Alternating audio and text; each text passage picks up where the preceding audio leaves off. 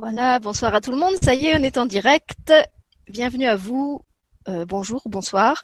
Bienvenue sur De Terre et d'Étoiles. Et ce soir, De Terre et d'Étoiles m'emmène loin de chez moi, puisque je vis au Luxembourg et que mon invitée, elle, est en direct en plein après-midi euh, de chez elle au Québec. Alors j'en profite pour saluer tous les partenaires euh, canadiens et, québécois de la chaîne. Je pense à Francine Grimard, à José Robichaud, à Isabelle de l'effet baleine avec qui j'espère qu'on va bientôt refaire une émission, à Osalé de Osalé Essence. Et puis je vous présente tout de suite l'invité de ce soir, c'est Mélodie Sax. Bonsoir Mélodie. merci d'être là. Avec grand plaisir. Merci pour ton invitation. Voilà, donc ça fait partie des émissions qui n'étaient pas prévues au programme, euh, mais que je suis très contente de faire. J'ai rencontré Mélodie grâce à David Sabat, avec 15 émissions euh, récemment sur la chaîne. Il m'avait envoyé dans un premier temps euh, un numéro spécial de la revue Coaching, est dite Mélodie, et que j'ai trouvé très intéressant. Du coup, ça m'a donné envie de m'inscrire à son à la newsletter de son site. Euh, et je me suis retrouvée à suivre un webinaire qu'elle animait, que j'ai trouvé très bien aussi. Et euh, ça m'a donné envie de l'inviter et de vous la présenter ce soir parce que bah, voilà, je trouve c'est une, de ces belles personnes euh, simples, lumineuses, euh, à la fois euh, concrète et pragmatique et totalement connectée. Donc tout ce que j'aime. En plus, elle a plein d'humour. Donc et puis en plus, bah, vous allez voir, elle, est super belle. Je la trouve ravissante. Donc c'est un plaisir de la voir en caméra. Merci. Voilà, et donc je suis très très heureuse de vous la présenter ce soir. Je crois qu'elle n'a pas fait beaucoup euh, d'autres web TV, euh, donc je me sens d'autant plus euh, heureuse et, et honorée euh, de l'avoir chez moi. Et puis je vais la laisser euh, peut-être dans un premier temps se présenter à vous, justement parce que vous la connaissez peut-être pas encore, vous parler un petit peu de son parcours, euh, de ce qu'elle fait aujourd'hui, de comment elle a atterri au Québec alors qu'en fait euh, elle est née à quelques kilomètres de chez moi en Lorraine. Mmh. On est on, on est même proche pour ça. Et après, comme d'habitude, on va prendre vos questions. Donc pour ceux qui pourraient être nouveaux sur la chaîne, je vous rappelle que pour les questions, en fait, vous avez à côté de la vidéo YouTube un chat qui vous permet d'interagir par écrit à condition d'avoir un compte euh, Google un compte euh, qui vous permet d'interagir sur YouTube. Si vous n'en avez pas, vous pouvez en créer un très vite fait. Vous créez une adresse Gmail. Euh, c'est gratuit, c'est très simple. Et après, grâce à cette euh, adresse Gmail, vous pouvez interagir sur le chat avec tous les autres. Voilà, Mélodie, je te laisse la parole. Et puis, bah, j'ai envie que tu te présentes sous l'angle que tu as choisi et à partir du... Voilà, fais-le comme, comme tu le sens. T'es chez toi, vas-y. Ok. Ben, merci beaucoup, Sylvie. C'est vraiment un grand, grand plaisir pour moi d'être. Et, euh, et c'est vrai que c'est une belle rencontre et c'est complètement fou qu'en fait, oui, euh, on soit originaire de, de, la même région, de la même ville. C'est vraiment chouette.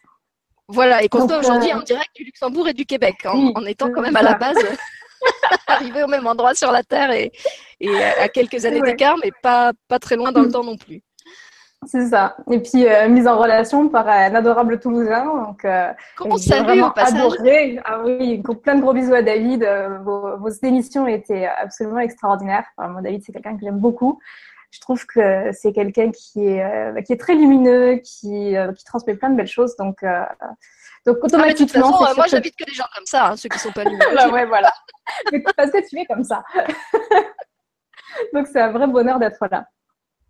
Donc, euh, ben, comme on disait tout à l'heure, c'est vrai qu'on n'a pas trop planifié ce qu'on allait, de quoi on allait parler ce soir. On allait un petit peu se laisser guider. Euh, souvent, c'est ce qui est le mieux, hein, les imprévus.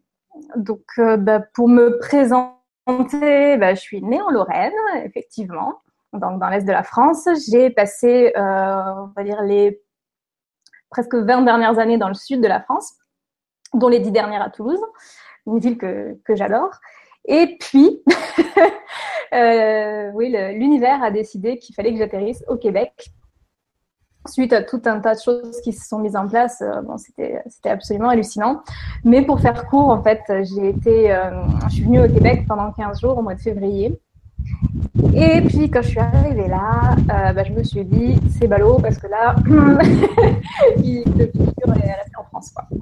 Donc, je suis rentrée en France, j'ai vidé mon appartement et puis j'ai repris un billet d'avion et je suis revenue au Québec. Donc, je suis au Québec depuis le 7 mars maintenant. Donc, c'est tout récent. Très bien. C'est tout récent, ouais. Et, et alors, la question la, le bon truc. Oh, que je vais te poser, c'est qu'est-ce que tu fais maintenant que tu es au Québec? Ah, qu'est-ce que je fais au Québec? Parce que je... Tu fais de la raquette en fait. De faire, en fait.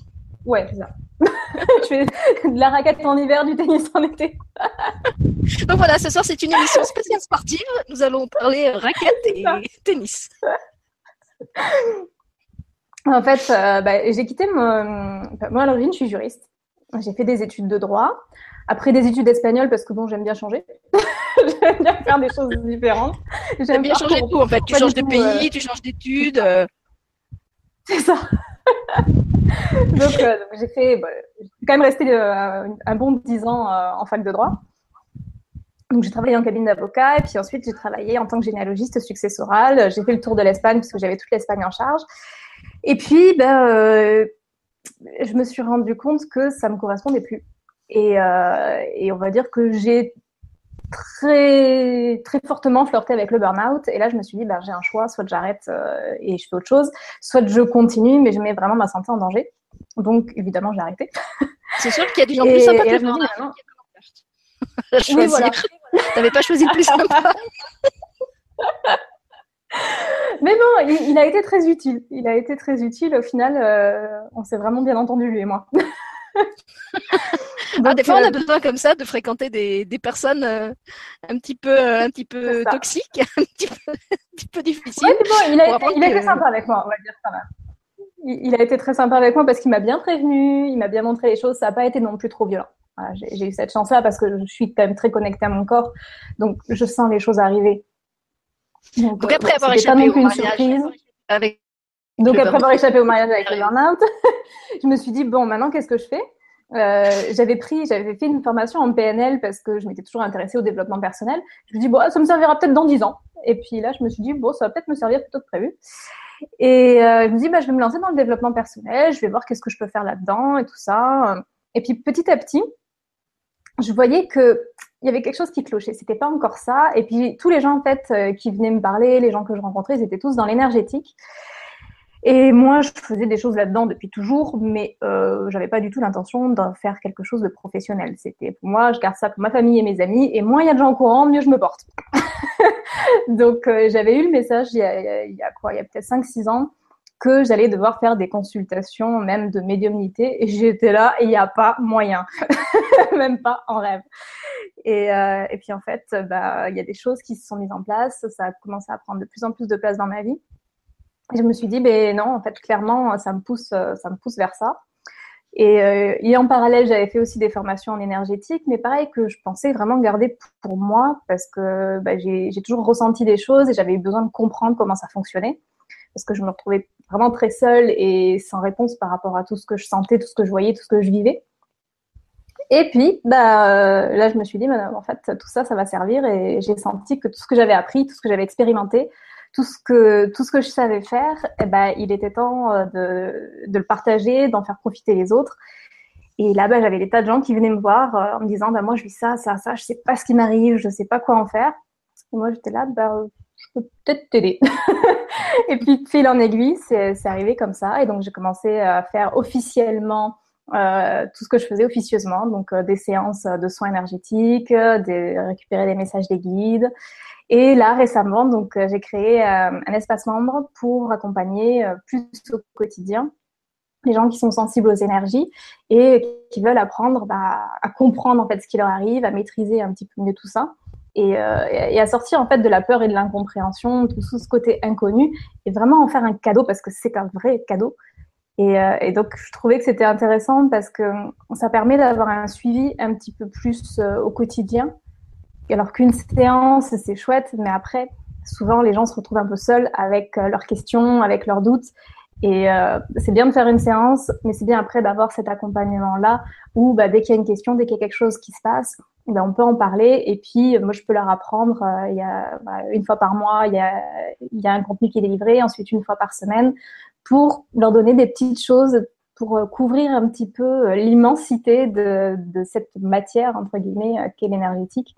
Et je trouve ça absolument passionnant.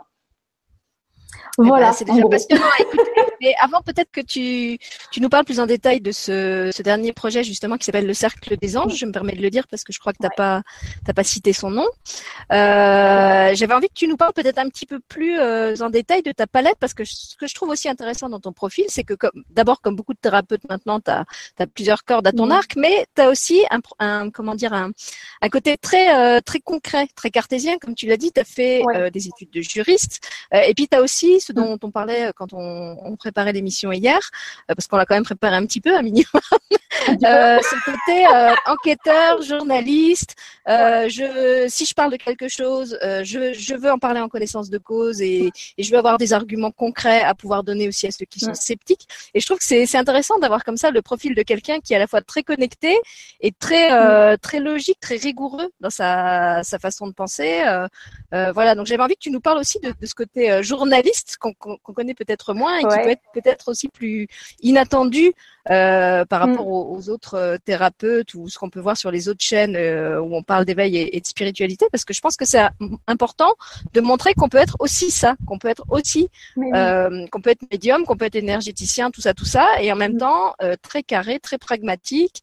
bon, en plus, je vais aimer les gens comme ça, parce que dans, dans ceux que j'ai invités sur ma chaîne, il y, y en a plusieurs. Ah, je pense à mon qui, qui, a été militaire et programmateur euh, euh, informatique. Euh, j'adore Yann Lipnik qui, est, quelqu'un aussi de, de, très carré mm. dans sa, sa façon de, de travailler. Donc voilà, parle-nous un petit peu de, la. Mm. Avant de nous parler de la mélodie très connectée, parle-nous de la mélodie, la mélodie qui, fait ses gammes justement. ouais, ben en fait, moi j'ai toujours été passionnée d'écriture. C'est vrai que moi je suis un vrai rat de bibliothèque. Donc euh, j'ai les livres, pour moi c'est vraiment une passion. Je te toujours dit si vous voulez me faire un cadeau, le plus beau cadeau euh, c'est, de m'acheter des livres. Ma mère à chaque fois pour Noël elle me demande qu'est-ce que tu veux des livres? Oui. Donc, Donc voilà pourquoi tu passes sur, la chaîne de quelqu'un qui en écrit. Voilà. Donc c'est vrai que euh, l'écriture a toujours vraiment fait partie de ma vie.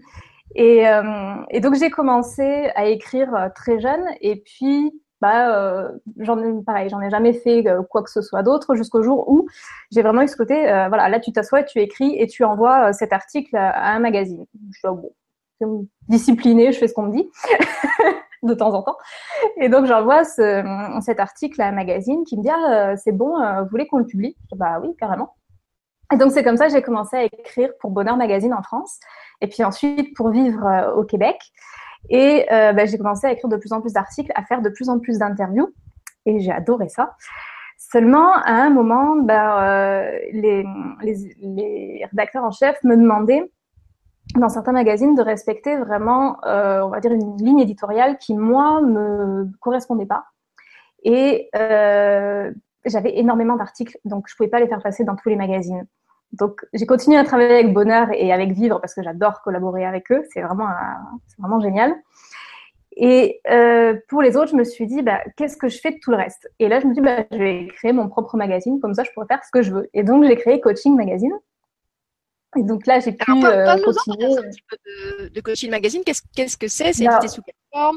À quelle euh, périodicité? Alors, sous forme, euh, C'est sous forme PDF. C'est un magazine numérique qui est téléchargeable gratuitement sur mon site.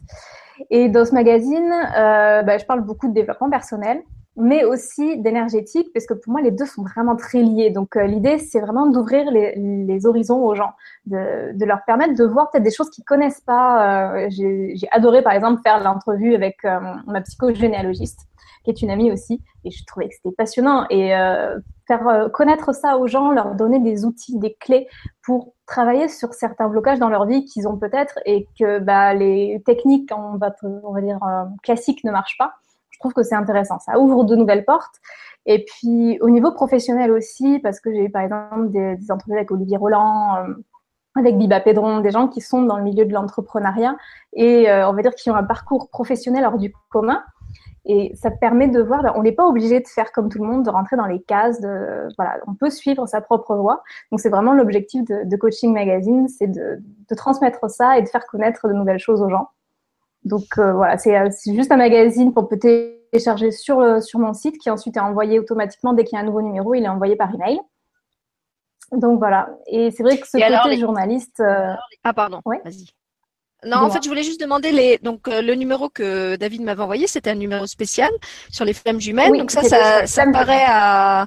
Euh, comment dire ils, paraissent régulièrement les numéros spéciaux ou c'est selon ton inspiration? C'est selon mon inspiration. Il y a beaucoup de choses qui sont selon mon inspiration. Mais, euh, justement, les flammes jumelles. D'avoir un témoignage comme ça parce que tu montres qu'on peut exercer des métiers très, très, comment dire, très traditionnels et très, très carrés. Euh, mais d'une manière euh, totalement personnalisée, totalement en accord avec qui on est. Euh, je pense que si, si tu avais, on, en parlait en, préparant l'émission, si tu n'avais pas choisi de créer ta propre revue qui, qui, te donnait en fait toute l'attitude et toute liberté pour la faire vraiment en accord avec tout ce que tu es, tu aurais dû travailler pour un pour une rédaction qui probablement t'aurait imposé des règles avec lesquelles tu ne serais pas senti forcément en accord. et je trouve que c'est vraiment super de, de dire aux gens, voilà, si vous, si vous avez une envie, ne, vous limitez pas à ce qui existe déjà. N'hésitez pas à créer votre propre euh, version du truc. Euh, c'est pas parce que c'est nouveau, pas parce que vous êtes seul que vous le faites en autonomie que ça va mm. rater. Je pense que c'est vraiment un message qui est important à, délivrer aujourd'hui. Et, et d'ailleurs, pour ça, je voudrais remercier mon ami Philippe Gouron, parce que c'est quand même en grande partie grâce à lui. On s'est retrouvés, il m'a embarqué dans un cours de bouddhisme, et puis on se retrouve à discuter comme ça à la fin. Et puis je dis ouais, j'en ai marre, euh, les... je peux pas faire publier tout ce que je veux comme je veux, j'ai des trucs qui dorment dans mes tiroirs, je sais pas quoi en faire. Et il me dit mais pourquoi tu crées pas ton magazine? Et je dis ben j'y pense, mais bon, euh, euh, j'ai pas autant de visibilité que ces magazines papier, etc. Et là il m'a dit quelque chose de très intéressant. Il m'a dit mais en attendant, tant que c'est dans tes tiroirs, il y a personne qui en profite du tout. Mm. Et là, je me suis dit, ah, effectivement. et donc, ben, j'ai sorti Coaching Magazine juste derrière. Et euh, peut-être, bah oui, pour le premier numéro, il y avait pas peut-être euh, tant de monde que ça qui l'avait vu. Et encore, pour finir, j'ai quand même été euh, très surprise parce que ça a vraiment, ça a vraiment décollé très vite. Et petit à petit, bah, je peux vraiment transmettre moi ce que, ce que je sens sur le moment et ce qui est en accord aussi avec ce que vivent les gens. Parce que c'est assez marrant de voir comment les choses s'organisent. Des fois, quand je publie un article ou quand je publie un numéro sur un thème, des, des fois, il va être retardé et quand il sort, souvent il y a des gens qui me disent mais c'est hallucinant, c'est pile à ce moment-là que j'en avais besoin. Et je sens que vraiment tout est orchestré pour que ça passe à ce moment-là. Et sur les flammes jumelles, c'était la même chose. Euh, moi, il y a plein de choses par rapport aux flammes jumelles qui me sont un peu tombées dessus. J'étais là, mais c'est quoi ce truc? Et euh, ouais, c'était hallucinant. Où que j'aille, je rencontrais des gens qui me parlaient de flammes jumelles. Et moi, c'était un sujet qui bon, m'a jamais vraiment plus intéressé que ça. Je m'intéressais aux liens d'âme, mais bon, flamme jumelle, j'étais là, ouais, c'est encore un truc à la mode. Et puis, euh, en fait, on m'a vraiment poussé à m'y intéresser. Et, euh, et, là, je me suis dit, bon, bah, maintenant que j'ai tout ça, qu'est-ce que j'en fais? Mais jusqu'à avoir des emails de gens que je connaissais pas et qui me proposaient de m'envoyer des livres sur les flammes jumelles. Et je mais j'ai rien demandé à personne, moi. et là, je dis, bon, bah, clairement, il y a un petit message derrière. Donc, c'est qu'il faut que je le fasse. Et euh, bah, plus je me suis intéressée à ça, plus ça m'a passionnée. Et euh, j'ai commencé à faire des entrevues et à, créer ce numéro spécial. Euh, et vraiment, c'était un grand bonheur de le faire. Donc, en fait, tu es en train de nous expliquer comment tu as créé le concept du magazine connecté. voilà. Euh, le nouveau créneau, si, ça intéresse quelqu'un, sachez que vous pouvez créer des rédactions et des, des magazines connectés, c'est possible aussi. Et ben en fait, ton témoignage, moi je peux je peux donner un témoignage qui va complètement dans le même sens. C'est mon témoignage d'auteur puisque euh, c'était pareil. Je savais que je voulais écrire. Euh, quand j'écrivais des, des textes que j'envoyais à des maisons d'édition, on me les renvoyait en me disant qu'ils étaient bien, mais qui correspondaient pas au créneau éditorial. Et comme toi, en fait, je, je, je, ne voulais pas me forcer à entrer dans un créneau juste pour pouvoir être publié. Euh, mhm. Donc dans un premier temps, j'ai vécu ça d'une manière un peu, euh, un peu, un peu déçue, euh, jusqu'à ce que je découvre le principe de l'auto-édition, où là j'ai dit merci au ciel de n'avoir jamais été prise avant chez un éditeur, parce que du coup j'ai pu éditer tous mes livres mhm. vraiment avec toute la liberté que je voulais, conformément à ce que je voulais. Euh, et, et, vraiment, je me suis dit merci, merci pour ce truc que j'avais pris un peu pour un, mhm. pour un, un échec au début de, de me voir refuser mes manuscrits partout, euh, parce que pour le coup, si j'avais déjà signé des contrats avec des éditeurs avant de rencontrer de l'auto-édition après, j'aurais pas pu éditer ce que je voulais, parce que j'aurais déjà été engagée euh, au moins pour un certain temps autre part. Donc euh, ça, je pense que c'est aussi un, un, message important à donner quand vous avez comme ça l'impression que la vie vous, vous envoie une succession de revers et, et, que vous avez l'impression de ne pas être dans la bonne direction, c'est pas forcément que vous n'êtes pas dans la bonne direction. Vous, êtes sûrement dans la bonne direction, mais peut-être pas par le bon chemin. Et la vie en douceur essaye de vous aiguiller. Oui, puis s'il y a une porte qui est euh, fermée, il y a toujours une raison. Voilà, si elle est fermée, il y a une raison. C'est parce qu'il y en a une, autre plus sympa qui va s'ouvrir. c'est ça, mais en fait, souvent, l'erreur du, mental, c'est de se dire, elle est fermée parce que j'ai n'ai pas fait bien quelque chose. Tu vois, j'ai raté un truc, je me suis pas assez préparée, je suis pas assez bien. Alors qu'en fait, c'est pas du tout ça. C'est qu'au contraire, on est tellement bien que la vie, elle a prévu un truc encore mieux pour nous. Ça, parce que nous, souvent, on se limite, on se dit, bah, on, se persuade que c'est ce qu'il nous faut, alors qu'en fait, la vie, elle nous prépare quelque chose d'encore euh, vraiment, vraiment mieux.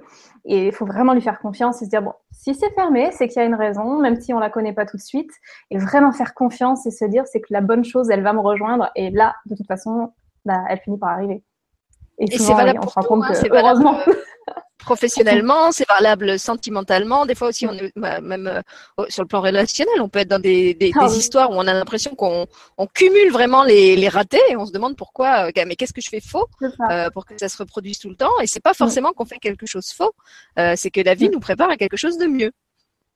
C'est ça, exactement. Et souvent, on se dit, mais oh, en fait, à quoi j'ai échappé? Heureusement que la vie m'a pas écouté. moi, c'est ça. Hein. Alors, toi, tu as échappé au mariage avec le burn-out, mais moi, j'ai aussi échappé à un mariage euh, avec quelqu'un qui m'aurait pas du tout, du tout correspondu. Et je suis très contente à la vie de m'avoir envoyé un, un, gros accident juste au moment où j'allais me marier pour que, pour que ça se fasse pas. Oui, parce que des fois, on, a beau avoir de l'affection pour les gens, et puis c'est parfois de très très belles personnes, mais juste qu'on est fait pour faire un bout de chemin avec eux, et pas forcément tout le chemin parce que bah, on, évolue, on change et ces personnes-là nous font évoluer. Et moi, j'ai toujours dit, euh, les, personnes que j'ai connues, c'est ces personnes-là qui mènent vers le bon. Parce que c'est eux qui t'accompagnent, qui te font faire les expériences dont tu as besoin pour être prête le jour où tu rencontres la personne avec qui éventuellement tu dois construire quelque chose de plus, de plus durable. Mais ouais, il n'y a jamais, jamais de hasard. Et si une relation se finit, c'est jamais une erreur. Ouais, ça je te remercie aussi de le dire parce qu'il y y a tellement de gens euh, qui vivent des, des, des, des, ruptures ou des divorces comme des, mm. des échecs vraiment qui ont l'impression d'avoir raté leur vie, raté leur couple, raté leur famille.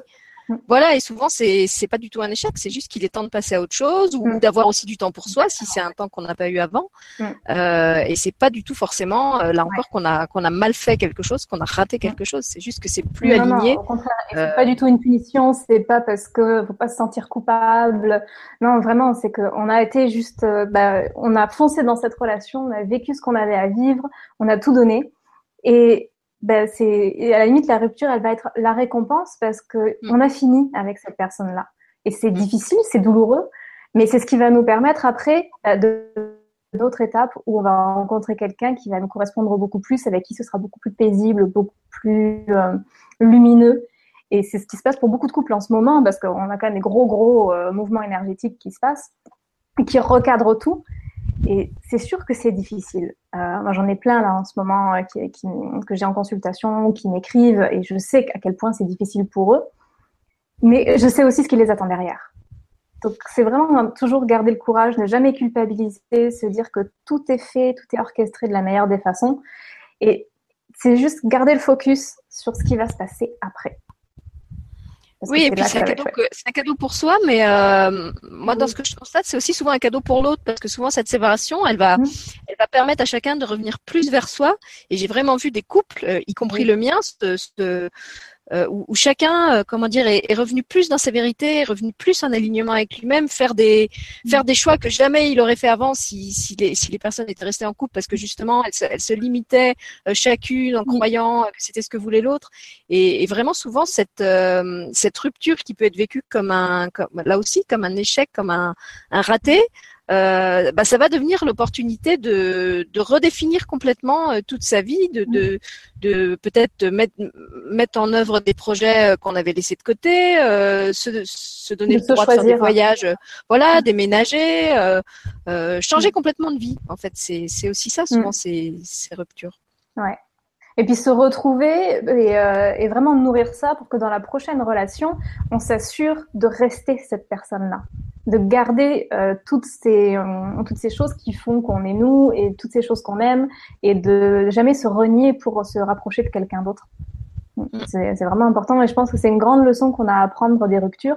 Ça ne veut pas dire que dans, ce couple-là aurait fonctionné si euh, on était resté proche de soi, parce que ce couple-là, il était justement là pour ça. Il n'était pas là pour durer mais il est là pour que cette euh, du fait d'être, de rester connecté à soi est importante, soit vraiment ancrée pour les relations qui arrivent. Donc il n'y a aucune erreur, mais par contre, c'est bien garder les apprentissages parce que ce sera utile pour la suite. Mm. Et je te remercie. Euh, on s'éloigne un petit peu du sujet. Non, c'est pas grave. Je trouve que cette, cette croyance du couple euh, qui doit durer, elle est tellement ancrée encore dans les mentalités. Pourtant, c'est, je sais pas, les, les mœurs sont évoluées. Il y a maintenant beaucoup plus de d'autres modèles familiaux. Il y a d'autres modèles de couple. Mais je me rends compte que dans l'inconscient, euh, personnel et collectif, il y a encore beaucoup ça. Il y a encore beaucoup l'idée que un métier, on l'a pour la vie, un couple, on l'a pour la vie. Que justement, quand on n'a pas cette espèce de fidélité à l'engagement de départ, euh, ça peut être vécu là justement aussi comme une espèce de, de trahison ou d'échec. Euh, alors que non, euh, si, si, si, on regarde, la vie, elle est faite de changements. Et pourquoi nous, dans, ah dans notre vie, dans toutes les dimensions de notre vie, on n'aurait pas aussi euh, droit au changement et, voilà l'exemple de, de Mélodie. Et voilà, l'exemple de Mélodie, il est super parlant parce qu'elle a, elle a 31 ans et quand vous l'écoutez, vous avez l'impression qu'elle a déjà eu euh, euh, 10, vies, euh, en une. ouais, c'est un peu ça. Donc justement, quand on donne le droit, ça, ça marche. Oui, et puis euh, c'est vraiment cette liberté. On, est là pour être libre, on est là pour être heureux, et euh, on n'est pas là pour rester dans une situation qui ne nous convient pas. Si la situation elle ne nous convient pas, on doit la changer. J'aime beaucoup cette phrase qui dit euh, si là où vous êtes ne vous convient pas, bougez, vous n'êtes pas un arbre. Bah ouais, c'est exactement ça. Quoi. On n'est pas un arbre, on a la possibilité de bouger. Donc ça ne veut pas dire qu'il faut euh, tout jeter à la poubelle dès qu'il y a un petit truc qui nous convient pas, mais c'est vraiment euh, bah, prendre notre bonheur en charge et se dire bah, s'il y a quelque chose qui me convient pas, il faut que je fasse en sorte que ça change et prendre les mesures qui, qui s'imposent et pour aller toujours vers plus de bonheur. Et la seule personne avec qui on doit avoir de la fidélité et avec qui on doit avoir de l'engagement, bah, c'est nous-mêmes parce qu'il n'y a qu'avec nous qu'on finira notre vie. Exactement. Donc ça n'empêche pas d'avoir une relation très très longue, de partager sa vie, toute sa vie avec la même personne.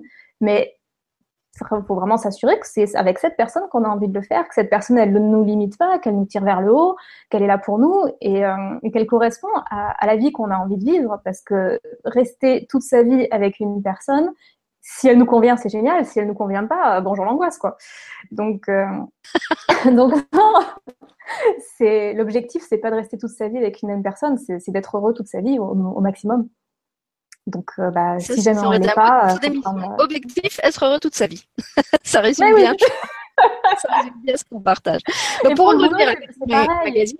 Ah, pardon, mm. je, pensais que tu avais fini de développer le, sujet. Vas-y. Non, mais juste pour le boulot, c'est pareil. Euh, ben, on peut faire un choix à un moment. Et moi, j'ai adoré la généalogie successorale. j'ai fait ça pendant un an, c'était super. Et puis au bout d'un an, bah, j'ai arrêté parce que ça me convenait plus, parce que les conditions avaient changé, parce que c'était plus en accord avec qui j'étais. Et aujourd'hui, ce que je fais, bon, je pense que je suis quand même partie pour un bout de temps, mais, mais je fais évoluer les choses en même temps que moi.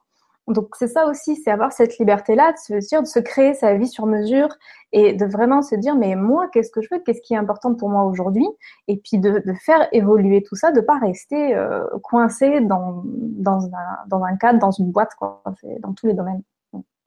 Tu parlais tout à l'heure. Je voulais en revenir à coaching. Euh, avant, je, bah justement, je, je, voulais revenir vers l'écriture. Euh, tu parlais tout à l'heure d'écriture. Ce que tu dis, c'est que la, la vie, c'est comme un livre avec des chapitres, et que le but, c'est pas de relire et de réécrire sans arrêt le même chapitre, parce qu'au bout d'un moment, ça serait complètement barbant. Imaginez que, que, le livre de votre vie, euh, il se passe à chaque chapitre la même chose. Ça, ça n'a aucun intérêt. Donc effectivement, il y a des moments où il faut tourner des pages, euh, parce que bah, ce, ce temps-là est révolu, que ce soit des pages relationnelles, que ce soit des pages professionnelles. et puis voilà, il y a des, il y a des personnages du livre qui vont nous accompagner toute notre vie, parce que c'est des personnages clés, et puis il y en a d'autres qui vont être comme des personnages, euh, euh, je dirais pas secondaires, mais transitoires, qui sont là pour jouer leur rôle à un moment de, de, de, de l'ensemble, mm. euh, mais qui, qui vont faire juste un petit tour et puis s'en vont parce mm. qu'ils ont, ils ont joué leur partie de la partition et, euh, et, ils repartent. Voilà. Il faut pas s'accrocher, ouais. C'est difficile, mais euh, mais il faut pas s'accrocher. C'est comme les saisons. J'adore cette image de, des saisons qui se suivent et qui sont jamais les mêmes, même si l'hiver va revenir tous les ans, c'est jamais le même hiver. Et, euh, et c'est un, un bel exemple, je trouve, par rapport à la nature que nous, en fait, notre vie, elle est pareille on va revivre certaines choses, on va recroiser certaines personnes, mais ce sera toujours un petit peu différent. Et c'est ça qui est beau aussi, c'est qu'on ne sait jamais les belles choses qui nous attendent. Et si on est trop accroché en fait au passé, ben, on ne voit pas tout ce qui se passe dans le présent et tout ce qui nous attend dans l'avenir. Donc c'est un petit peu dommage de rester euh, dans ce truc-là où en fait c'est toujours la même chose euh, et on est coincé. et on voit pas en fait tous les cadeaux qui nous attendent. Donc euh, c'est ça qui est intéressant, c'est d'accepter et d'accueillir tous ces changements parce que c'est ça qui est excitant dans la vie, c'est vraiment avoir euh, toutes ces belles choses. Qu'on ne sait pas exactement comment ça va se passer, puis c'est toujours nouveau, il y a toujours des choses qui se passent. Et ça c'est vraiment c'est vraiment beau. Donc ouais, pas avoir peur du changement et, accepter de lâcher prise. C'est ça en fait, je pense que ce qui permet d'accepter le changement plus facilement, c'est qu'on a confiance euh, bah, et, et, du coup on n'a pas ce besoin de s'accrocher parce qu'on sait qu'on laisse partir, ça ouvre la porte à autre chose. Et pour moi aussi, l'exemple de la nature, il est très euh, très fort euh, dans le sens où je sens, quand je regarde la nature, je ressens toujours qu'il y a une sagesse, il y a une sagesse derrière tout ça. ça tout, tout, ce qui change, tout ce qui change ne change pas au hasard, ne change pas n'importe comment. Il y a vraiment une harmonie, un, voilà, il y a un ordre, il y a, même s'il n'est pas forcément euh, apparent, euh, je sais qu'il est sous-jacent. et si on arrivait à regarder tous les événements de notre vie avec la même confiance qu'on a dans les, dans les, saisons de la nature, je pense qu'il y a effectivement beaucoup de, de transitions, beaucoup de deuil, beaucoup de choses qui peuvent nous paraître euh, euh difficiles, qui le seraient beaucoup moins justement parce qu'on ne serait pas dans, dans, cette, dans cette peur du changement. Donc pour en revenir à coaching vraiment de nourrir en fait. Désolée. on n'arrive pas à y revenir en fait, pour le changement ça me fait penser que c'est aussi important de, vraiment euh, avoir beaucoup d'amour pour les souvenirs qu'on a sans s'y accrocher. Et je vais donner un exemple. En fait, euh, il, y a, deux ans, je suis partie en Espagne, donc j'étais en déplacement professionnel en, Espagne. Et j'ai rencontré un, couple de restaurateurs avec qui j'ai eu un espèce de gros coup de cœur. Euh, j'ai passé une soirée magique avec eux. C'était deux, très très belles personnes. Et quand je suis partie, en fait, Pourtant, je les connaissais pas. Mais j'avais l'impression qu'on m'arrachait le cœur de la poitrine. J'étais là, oh, mais ça se trouve, je les reverrai jamais. Et j'étais triste. Et puis après, je me suis dit, non, c'était, beau ce qu'on a vécu. Et je, voilà, je chéris ce moment-là. Il va me nourrir.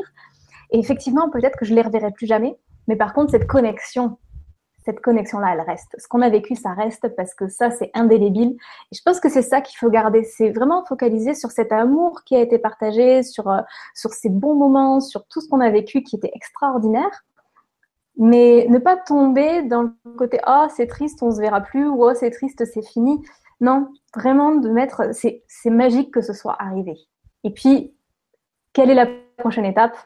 Et avoir cette excitation pour la prochaine étape, mais pas le, regret que l'autre se soit terminé parce que si ça s'est terminé, c'est justement pour amener quelque chose d'autre.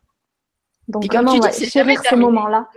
C'est jamais terminé dans la dimension du cœur. Il n'y a, pas de temps. Donc euh, ma, mémoire, ma, mère a une, une très connexion pour ça elle appelle ça la, la mémoire d'amour éternel. Et pour moi, c'est vraiment ça en oh, fait. En surface, euh, voilà, je trouve ça très beau. C'est pour ça que je le, mm. je le partage ce soir. Et voilà, en, surface, euh, mm. euh, il y, a, y, a, y, a, ce monde linéaire, transitoire, un peu comme comme, un, comme les images d'un film qui passe, mais à l'intérieur, il y a, y a vraiment un endroit où où ça bouge pas et tout ce qui a été mm. vécu, ça, ça reste vivant et on peut se reconnecter à ça, à tout moment, que ça soit avec une personne défunte, que ça soit avec une personne qui était importante pour nous et dont on n'a plus de nouvelles voilà, je trouve que ces mots sont très justes. Très justes. Mm. Pour moi, c'est vraiment une mémoire d'amour éternel. Et en plus, la bonne nouvelle, c'est qu'elle est, elle est accessible et disponible à tout moment. Quoi. Elle, est, elle est en nous. Mm. C'est ça. Et vraiment, oui, à chaque fois, repenser à ces moments-là pour se reconnecter à cet amour-là, c'est extra. Ouais. Voilà. Alors, on va y arriver. Avant, qu'on repasse à, Coaching Magazine, je voulais quand même te dire l'autre bonne nouvelle, c'est qu'on a David Sabat qui est avec nous en direct. Je ne sais pas s'il est encore là, mais il est ah, passé. Salut David. Donc voilà, je sais pas s'il a vu la dédicace qu'on lui a faite au début. On est très contente euh, que tu sois là, David. Et donc maintenant, je reviens enfin à Coaching Magazine pour, euh, clôturer ce, chapitre. Euh, je voulais juste préciser parce que je crois qu'on l'a pas dit que donc c'est une revue où tu publies en fait des articles de différentes personnes. Tu es pas la seule à écrire dedans, mais que tu mélanges bah, aussi avec des articles à toi. Enfin, pour le numéro sur les flammes jumelles, c'était comme ça. C'était des entrevues voilà, c'est beaucoup d'entrevues d'experts. Et après, je rajoute certains articles à moi. Ouais. Voilà. Est-ce qu'il y a autre chose que... C'est majoritairement ça. Est-ce qu'il y a euh, autre chose que tu voulais préciser Oui, sur Coaching Magazine. Alors, je pense qu'il y a pas mal de choses qui ont été précisées. Je ne sais pas si les gens après vont avoir des questions particulières. Euh. Oui, en fait, je crois qu'il commence déjà à y avoir des questions, mais justement, pour comme on a déjà fait pas mal de zigzags, je vais essayer de, de, remettre un, semblant de, structure dans cette émission. Oui, après, s'ils ont, ont, des questions particulières sur coaching, on pourra en parler à la fin. Ouais. D'accord. Alors, je vais aller, je vais retourner voir du côté des questions. Euh, parce qu'ils ont déjà beaucoup échangé pendant qu'on parlait. alors, une question de Dominique Domi qui te demande comment ou à partir de quoi ou de quel événement est-ce que vous en êtes à exercer ce que vous faites aujourd'hui au Québec? De l'exercer au Québec ou de l'exercer?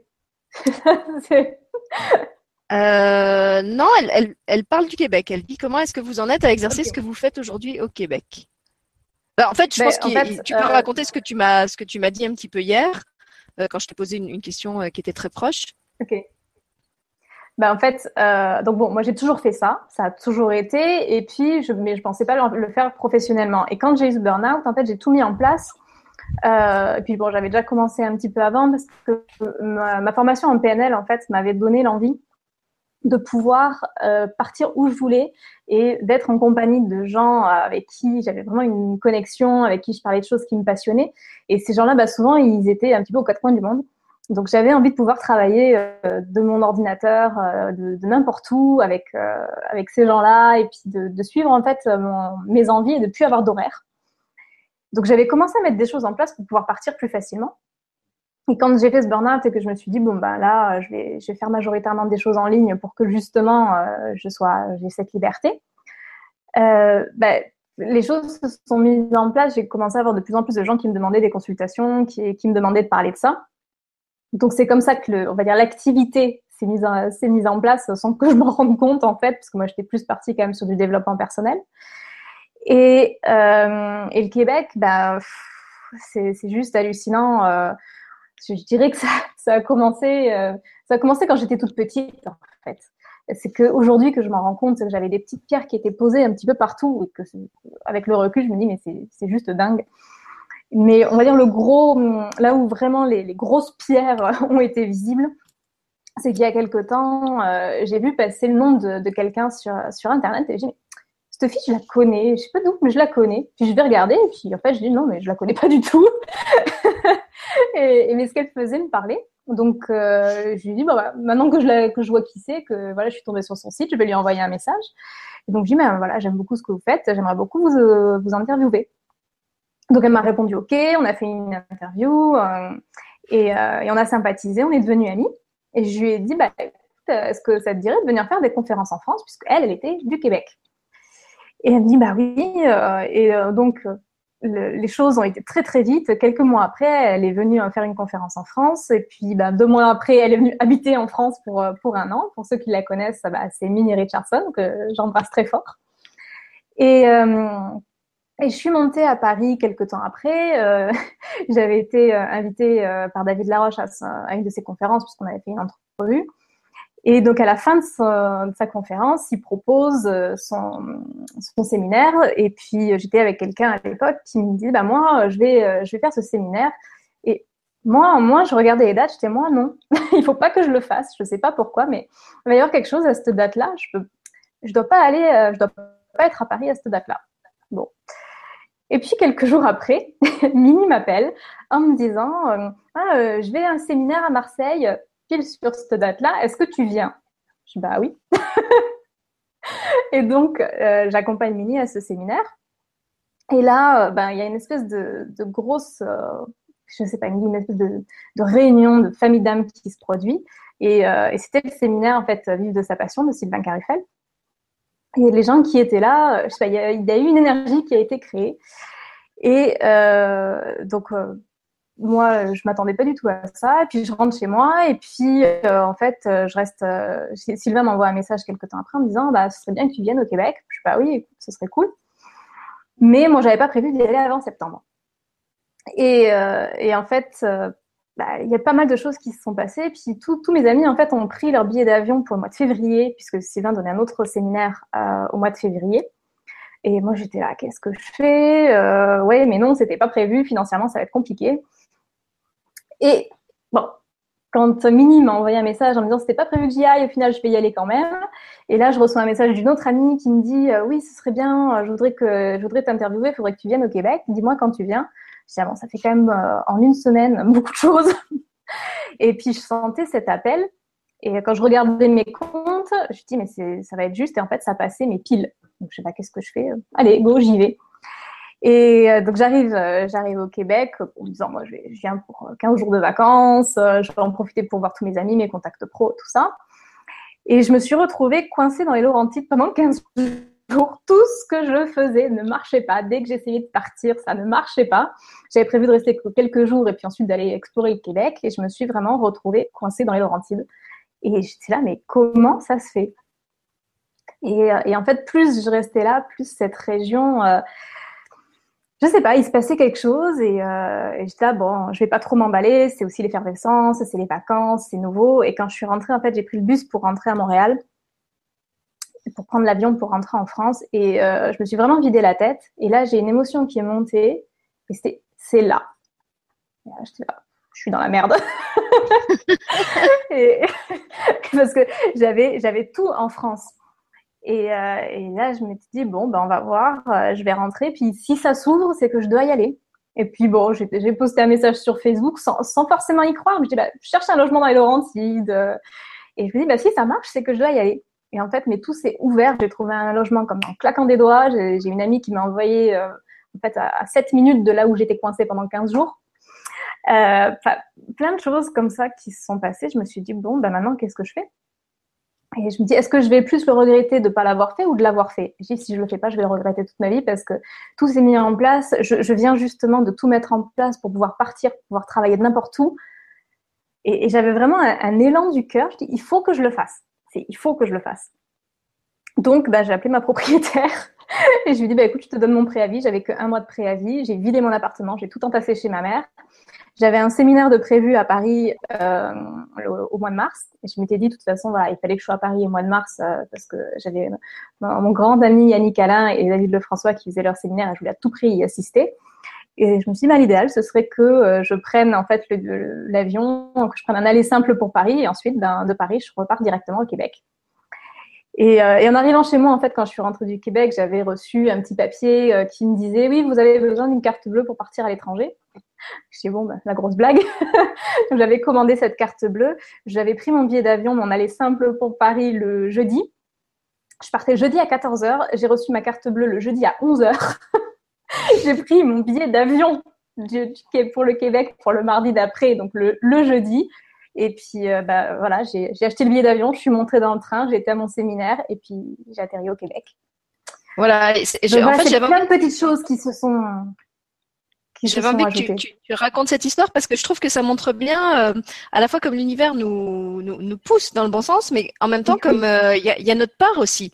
Euh, c'est un peu ton histoire, ah c'est un peu toi et le ciel t'aidera, c'est-à-dire qu'on voit bien que tout est mis en œuvre sur ton chemin euh, pour te pousser dans la bonne direction, mais effectivement, à un moment, mm. tu aurais pu accepter de te laisser freiner par tes peurs, dire bah non, j'y vais pas, c'est trop risqué, c'est trop culotté. Et en fait, chaque fois, on voit que bah non, mm. tu, tu, fais ce choix de dire euh, puisqu'on montre que c'est là où je dois aller, je fais mm. confiance, euh, je serai aidé, euh, le budget sera là, le, le, le l'appart sera là, tout, tout ce dont j'ai besoin va se va se trouver sur mon chemin au bon moment. Et en plus, ça marche. Ouais. Donc là aussi, ça. je Mais après, ce qu'il faut dire aussi, c'est que hum, m'a testé sur le principe. C'est que je savais, ça faisait un an que je savais que j'allais partir, mais je savais pas où.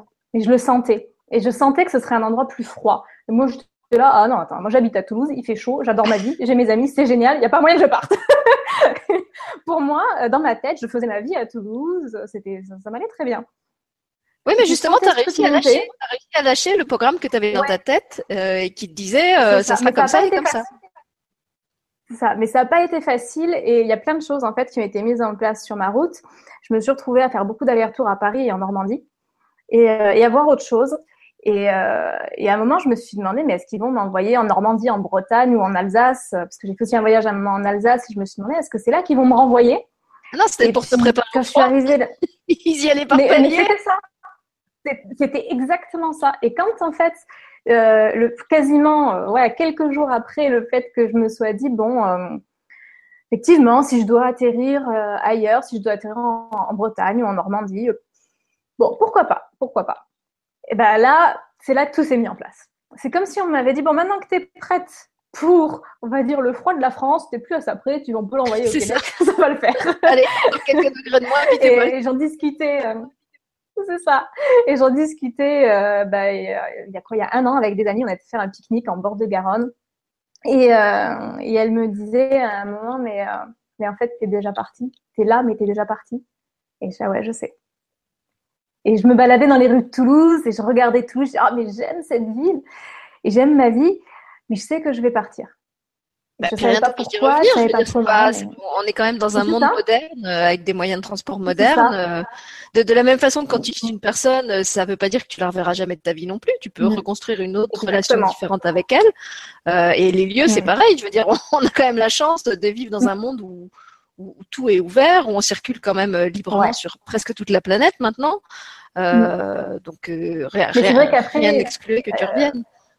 Ouais, mais après, c'est vrai que c'est important de ne pas se laisser limiter en fait par ses habitudes.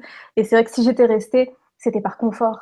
Et il y a même eu des moments, on va dire, il y a, il y a quelques semaines ici où j'étais fatiguée, etc. Et dans ces moments-là où on est vraiment fatigué, le mental, en fait, prend le dessus. En profite, C'est ça. Parce que euh, il sent que tu es fatigué. Ton mental, l'objectif, son objectif, c'est de te protéger.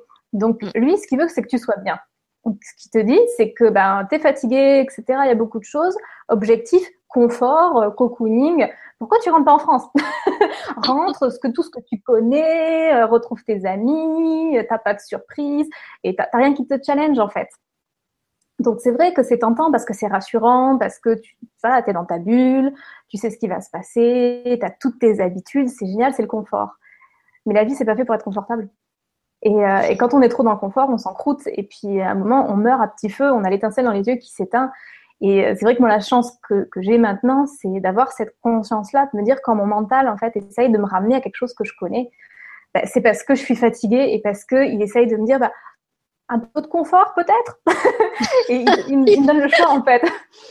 C'est trop drôle parce que à t'écouter en parler je le vois arriver comme si tu étais au resto et il arrive avec la carte des menus et il vous dit mademoiselle un peu de une, une assiette de confort c'est ça. C'est exactement ça. Et on a toujours le choix. Demain je pourrais très bien rentrer en France. Je sais qu'on me mettrait des obstacles hein, parce que je sais très bien que c'est pas ma place. Donc je sais qu'on me mettrait des obstacles mais je sais très bien que je pourrais aussi euh, les surmonter. Si je voulais vraiment rentrer en France je pourrais mais aujourd'hui, je sais que c'est important pour moi de faire ce choix, de me dire non, le confort, c'est pas pour moi. Euh, j'ai envie de plus et euh, j'ai pas envie de me limiter. Je trouve que si on vit sa vie avec des limites, on passe à côté de tellement de choses. Et c'est vrai que j'avais une vie extraordinaire en France. Et si je rentrais en France, je serais très heureuse. Euh, j'ai mes amis, j'ai ma famille, je pourrais continuer à faire ce que je fais au niveau professionnel mais je me réveillerai pas tous les matins avec des étoiles dans les yeux et en me disant waouh quelle journée je vais vivre aujourd'hui. Euh, et, ce serait toujours du connu et, euh, et, non il y a un moment moi en tout cas moi j'ai besoin de, de changer j'ai besoin de suivre mes élans. Et si je rentre en France ce sera pas par confort ce sera pas par euh, recherche de mes habitudes. Ce sera parce que bah, j'ai fait quelque chose ici qui est fini et que maintenant mes pas me, me ramènent en France. Et pour l'instant en tout cas c'est pas le cas Ben, en tout cas, moi, je te remercie d'en parler avec autant de, de sincérité et d'honnêteté parce que je me mets à la place des gens qui nous écoutent. Tu sais, quelquefois, quand tu es quelqu'un de très connecté, les gens t'envient en ayant l'impression que pour toi, tout est facile. Mais en fait, non, c'est pas parce que tu es connecté et que, que, que tu es relié à ton âme, à tes guides et à tout ça que c'est pour autant euh, plus facile. Et comme tu dis, il y a des challenges, il y a, y a ta part de responsabilité à prendre, il y a, y a ton pouvoir de, de, de décision. Euh, et puis aussi pour pas euh, faire d'une expérience une généralité pour pas faire d'une expérience une généralité, toi tu dis que pour toi c'est vraiment important pour l'instant d'accepter ces, de, de, sortir de ta zone de confort. Euh, et moi en fait je suis un peu dans l'expérience inverse, c'est-à-dire que dans ma vie je me suis, je me suis comment dire euh, euh, tout le temps mis la barre très haut. Et en fait mmh. maintenant j'apprends euh, dans ma vie à, à, me donner plus de confort et à, à me laisser cette, ce droit mmh. de pas tout le temps aller me mettre en danger, de pas tout le temps aller chercher des espèces d'expériences extrêmes. Donc mmh. là aussi dans ce que Mélodie dit, prenez ce qui vous parle, mais ne le prenez n'est pas pour euh, comment dire pour argent comptant. Si, si, vous sentez que pour vous c'est pas ce temps-là, ça veut pas dire pour autant que vous êtes lâche, que vous êtes paresseux, que vous êtes euh, mm. que, que c'est pas bien. Euh, moi, je sens que voilà, pour, pour moi, c'est plutôt euh, comme si j'avais vraiment trimé toute la première partie de ma vie. En plus, je suis, je suis un petit peu plus, plus âgée que toi, donc j'ai peut-être justement relevé un, un, certain nombre de, de challenges mm. déjà, et, et, que c'est plutôt le moment de dire voilà, j'ai tellement mm. voyagé, j'ai tellement soulevé de montagnes que maintenant j'ai le droit de poser mes valises et j'ai le droit d'être vraiment comme un, un, comment on dit en français, un coq en pâte, et, et, de et de profiter en fait de tout ce que j'ai pas pris le temps de m'accorder avant. Donc là aussi, c'est un vrai choix de, de, votre sentier à vous. Mais c'est un vrai choix que tu fais et c'est ça qui est important. Je trouve c'est toujours s'écouter, de pas faire ses choix par peur et par, euh, par, choix des habitudes parce que parce que en fait ça vient euh, heurter des peurs et des doutes, mais parce que c'est un, vrai choix qui correspond à l'élan du cœur, à ce qu'on a besoin. Et c'est vrai que bah, moi quand j'ai pris ce travail de généalogiste, c'était ça j'avais euh, j'avais galéré pendant des années, euh, j'avais été dans les études, j'étais en double cursus en même temps je travaillais, je faisais 20 heures de danse par semaine, enfin je sais même aujourd'hui je sais même pas comment j'ai fait. Et j'avais vraiment besoin en fait pendant le temps que ça a duré d'avoir un CDI, d'avoir ma voiture de fonction, d'avoir mon salaire qui tombait tous les mois, euh, d'avoir un bureau fixe et, et, pendant un temps, ça m'a convenu parce que c'était le temps pour ça. Et, il n'y a aucun mal à mon ça. Mon naturel, elle est dans un job, es super bien avec ce que tu fais euh, et avec, avec, les horaires que tu as. Euh, voilà, je me suis éclatée pas. Euh, j'ai adoré ça. En plus, je travaillais avec une équipe absolument géniale.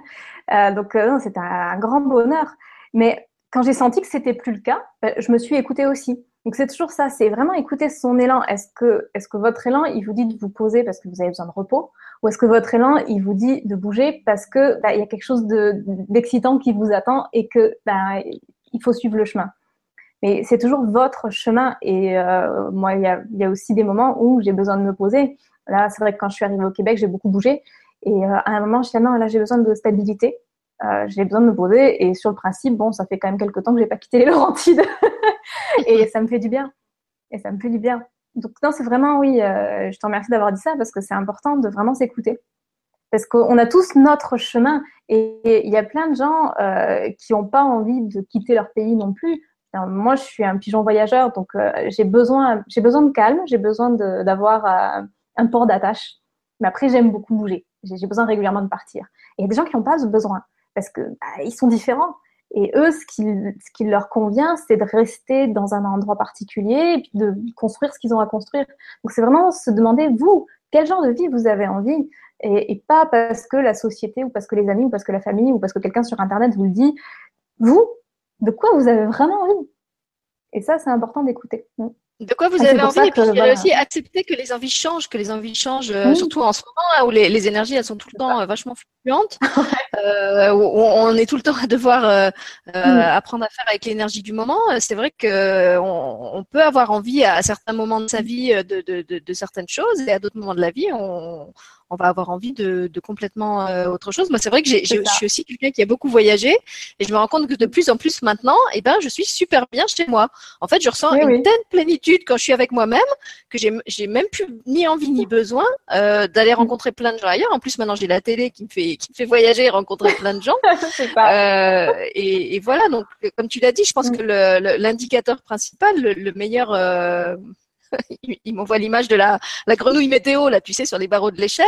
Voilà, pour, pour, connaître euh, l'état de votre météo intérieure, interrogez la, la grenouille de, de votre bien-être et demandez-lui euh, comment je me sens aujourd'hui? Est-ce qu'effectivement je me réveille en me disant, euh, ouais, ma vie est formidable. Mm. Euh, franchement, je, je, te kiffe, quoi. Je te kiffe la vie. et, et j'ai plein de trucs de à faire. Voilà. Ou est-ce qu'au mm. contraire, votre grenouille, elle reste en bas de l'échelle en faisant un peu la gueule et en se disant, oh l'autre de ma mère est boueuse. finalement, j'ai envie d'aller ailleurs. Faut que je change de bocal. mais oui, mais c'est tellement ça. Et ce qui va vous apporter de la joie, c'est pas ce qui apportera de la joie aux voisins. Mais ce qui est difficile des fois, c'est que quand on a ce qui nous apporte de la joie, qui est pas forcément bah, justement la même chose que ce qui apporte de la joie à l'entourage, c'est plus difficile parce qu'on le remet en question. Et non, il faut s'écouter, même si ben, l'entourage va peut-être trouver ça bizarre, même s'il y en a qui vont vous dire ah mais sors alors que vous n'avez pas envie de sortir, ou si on vous dit ah mais reste donc un peu tranquille alors que vous, vous avez envie de bouger partout. Ben non, c'est vraiment apprendre à respecter, se respecter, à respecter sa vérité. Et, si vous êtes comme ça, s'il y a quelque chose qui vous appelle, ben il n'y a que vous qui devez que vous devez écouter.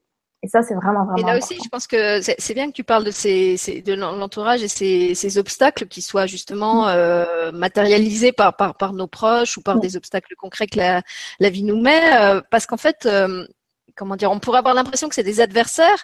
Et en fait, c'est juste des mm. étapes qui sont là sur le chemin pour tester notre détermination et pour nous, nous renforcer en quelque sorte dans notre, dans notre envie d'y aller, dans, nous, tous, tous dans notre force de, de, de décision et d'autonomie, tout ce qu'on est capable de faire tout seul, euh, même si on n'a pas le soutien de l'entourage, même si on n'a pas le soutien des proches, euh, même si la vie nous met des bâtons dans les roues, euh, comme, comme ton exemple le mm. montre très bien, et c'est pour ça que je suis contente que tu l'aies partagé dans les détails. Mm. si, si on est porté par la conviction que de toute façon c'est ça qu'on doit faire et, et, que oui, il y a des mm. moments de découragement, mais qu'on sent quand même qu'on est qu'on est sur la bonne voie. voilà, on tout, ça, en fait, fait, partie du processus. Même, même les difficultés, même les, aspérités, euh, ça fait partie de l'expérience. Ah, mais complètement. Complètement. Et c'est vrai que souvent, on a ce côté, oui, l'entourage ne soutient pas. Mais en fait, bah, il est là pour, euh, nous, pour affirmer des fois nos choix. Pour nous dire, mais est-ce qu'on va se respecter et est-ce qu'on va s'affirmer et faire nos choix quand même, même s'ils sont pas d'accord? Et c'est un cadeau qu'ils nous font parce que ça permet vraiment de, de, renforcer notre décision et se dire si, si, c'est ça vraiment que je veux, donc j'y vais. Et une fois que vous avez vraiment pris cette décision, que c'est vraiment ancré en vous, c'est là que vous allez voir que souvent l'entourage, ça va changer et ils vont vous dire oh, c'est génial ce que tu fais.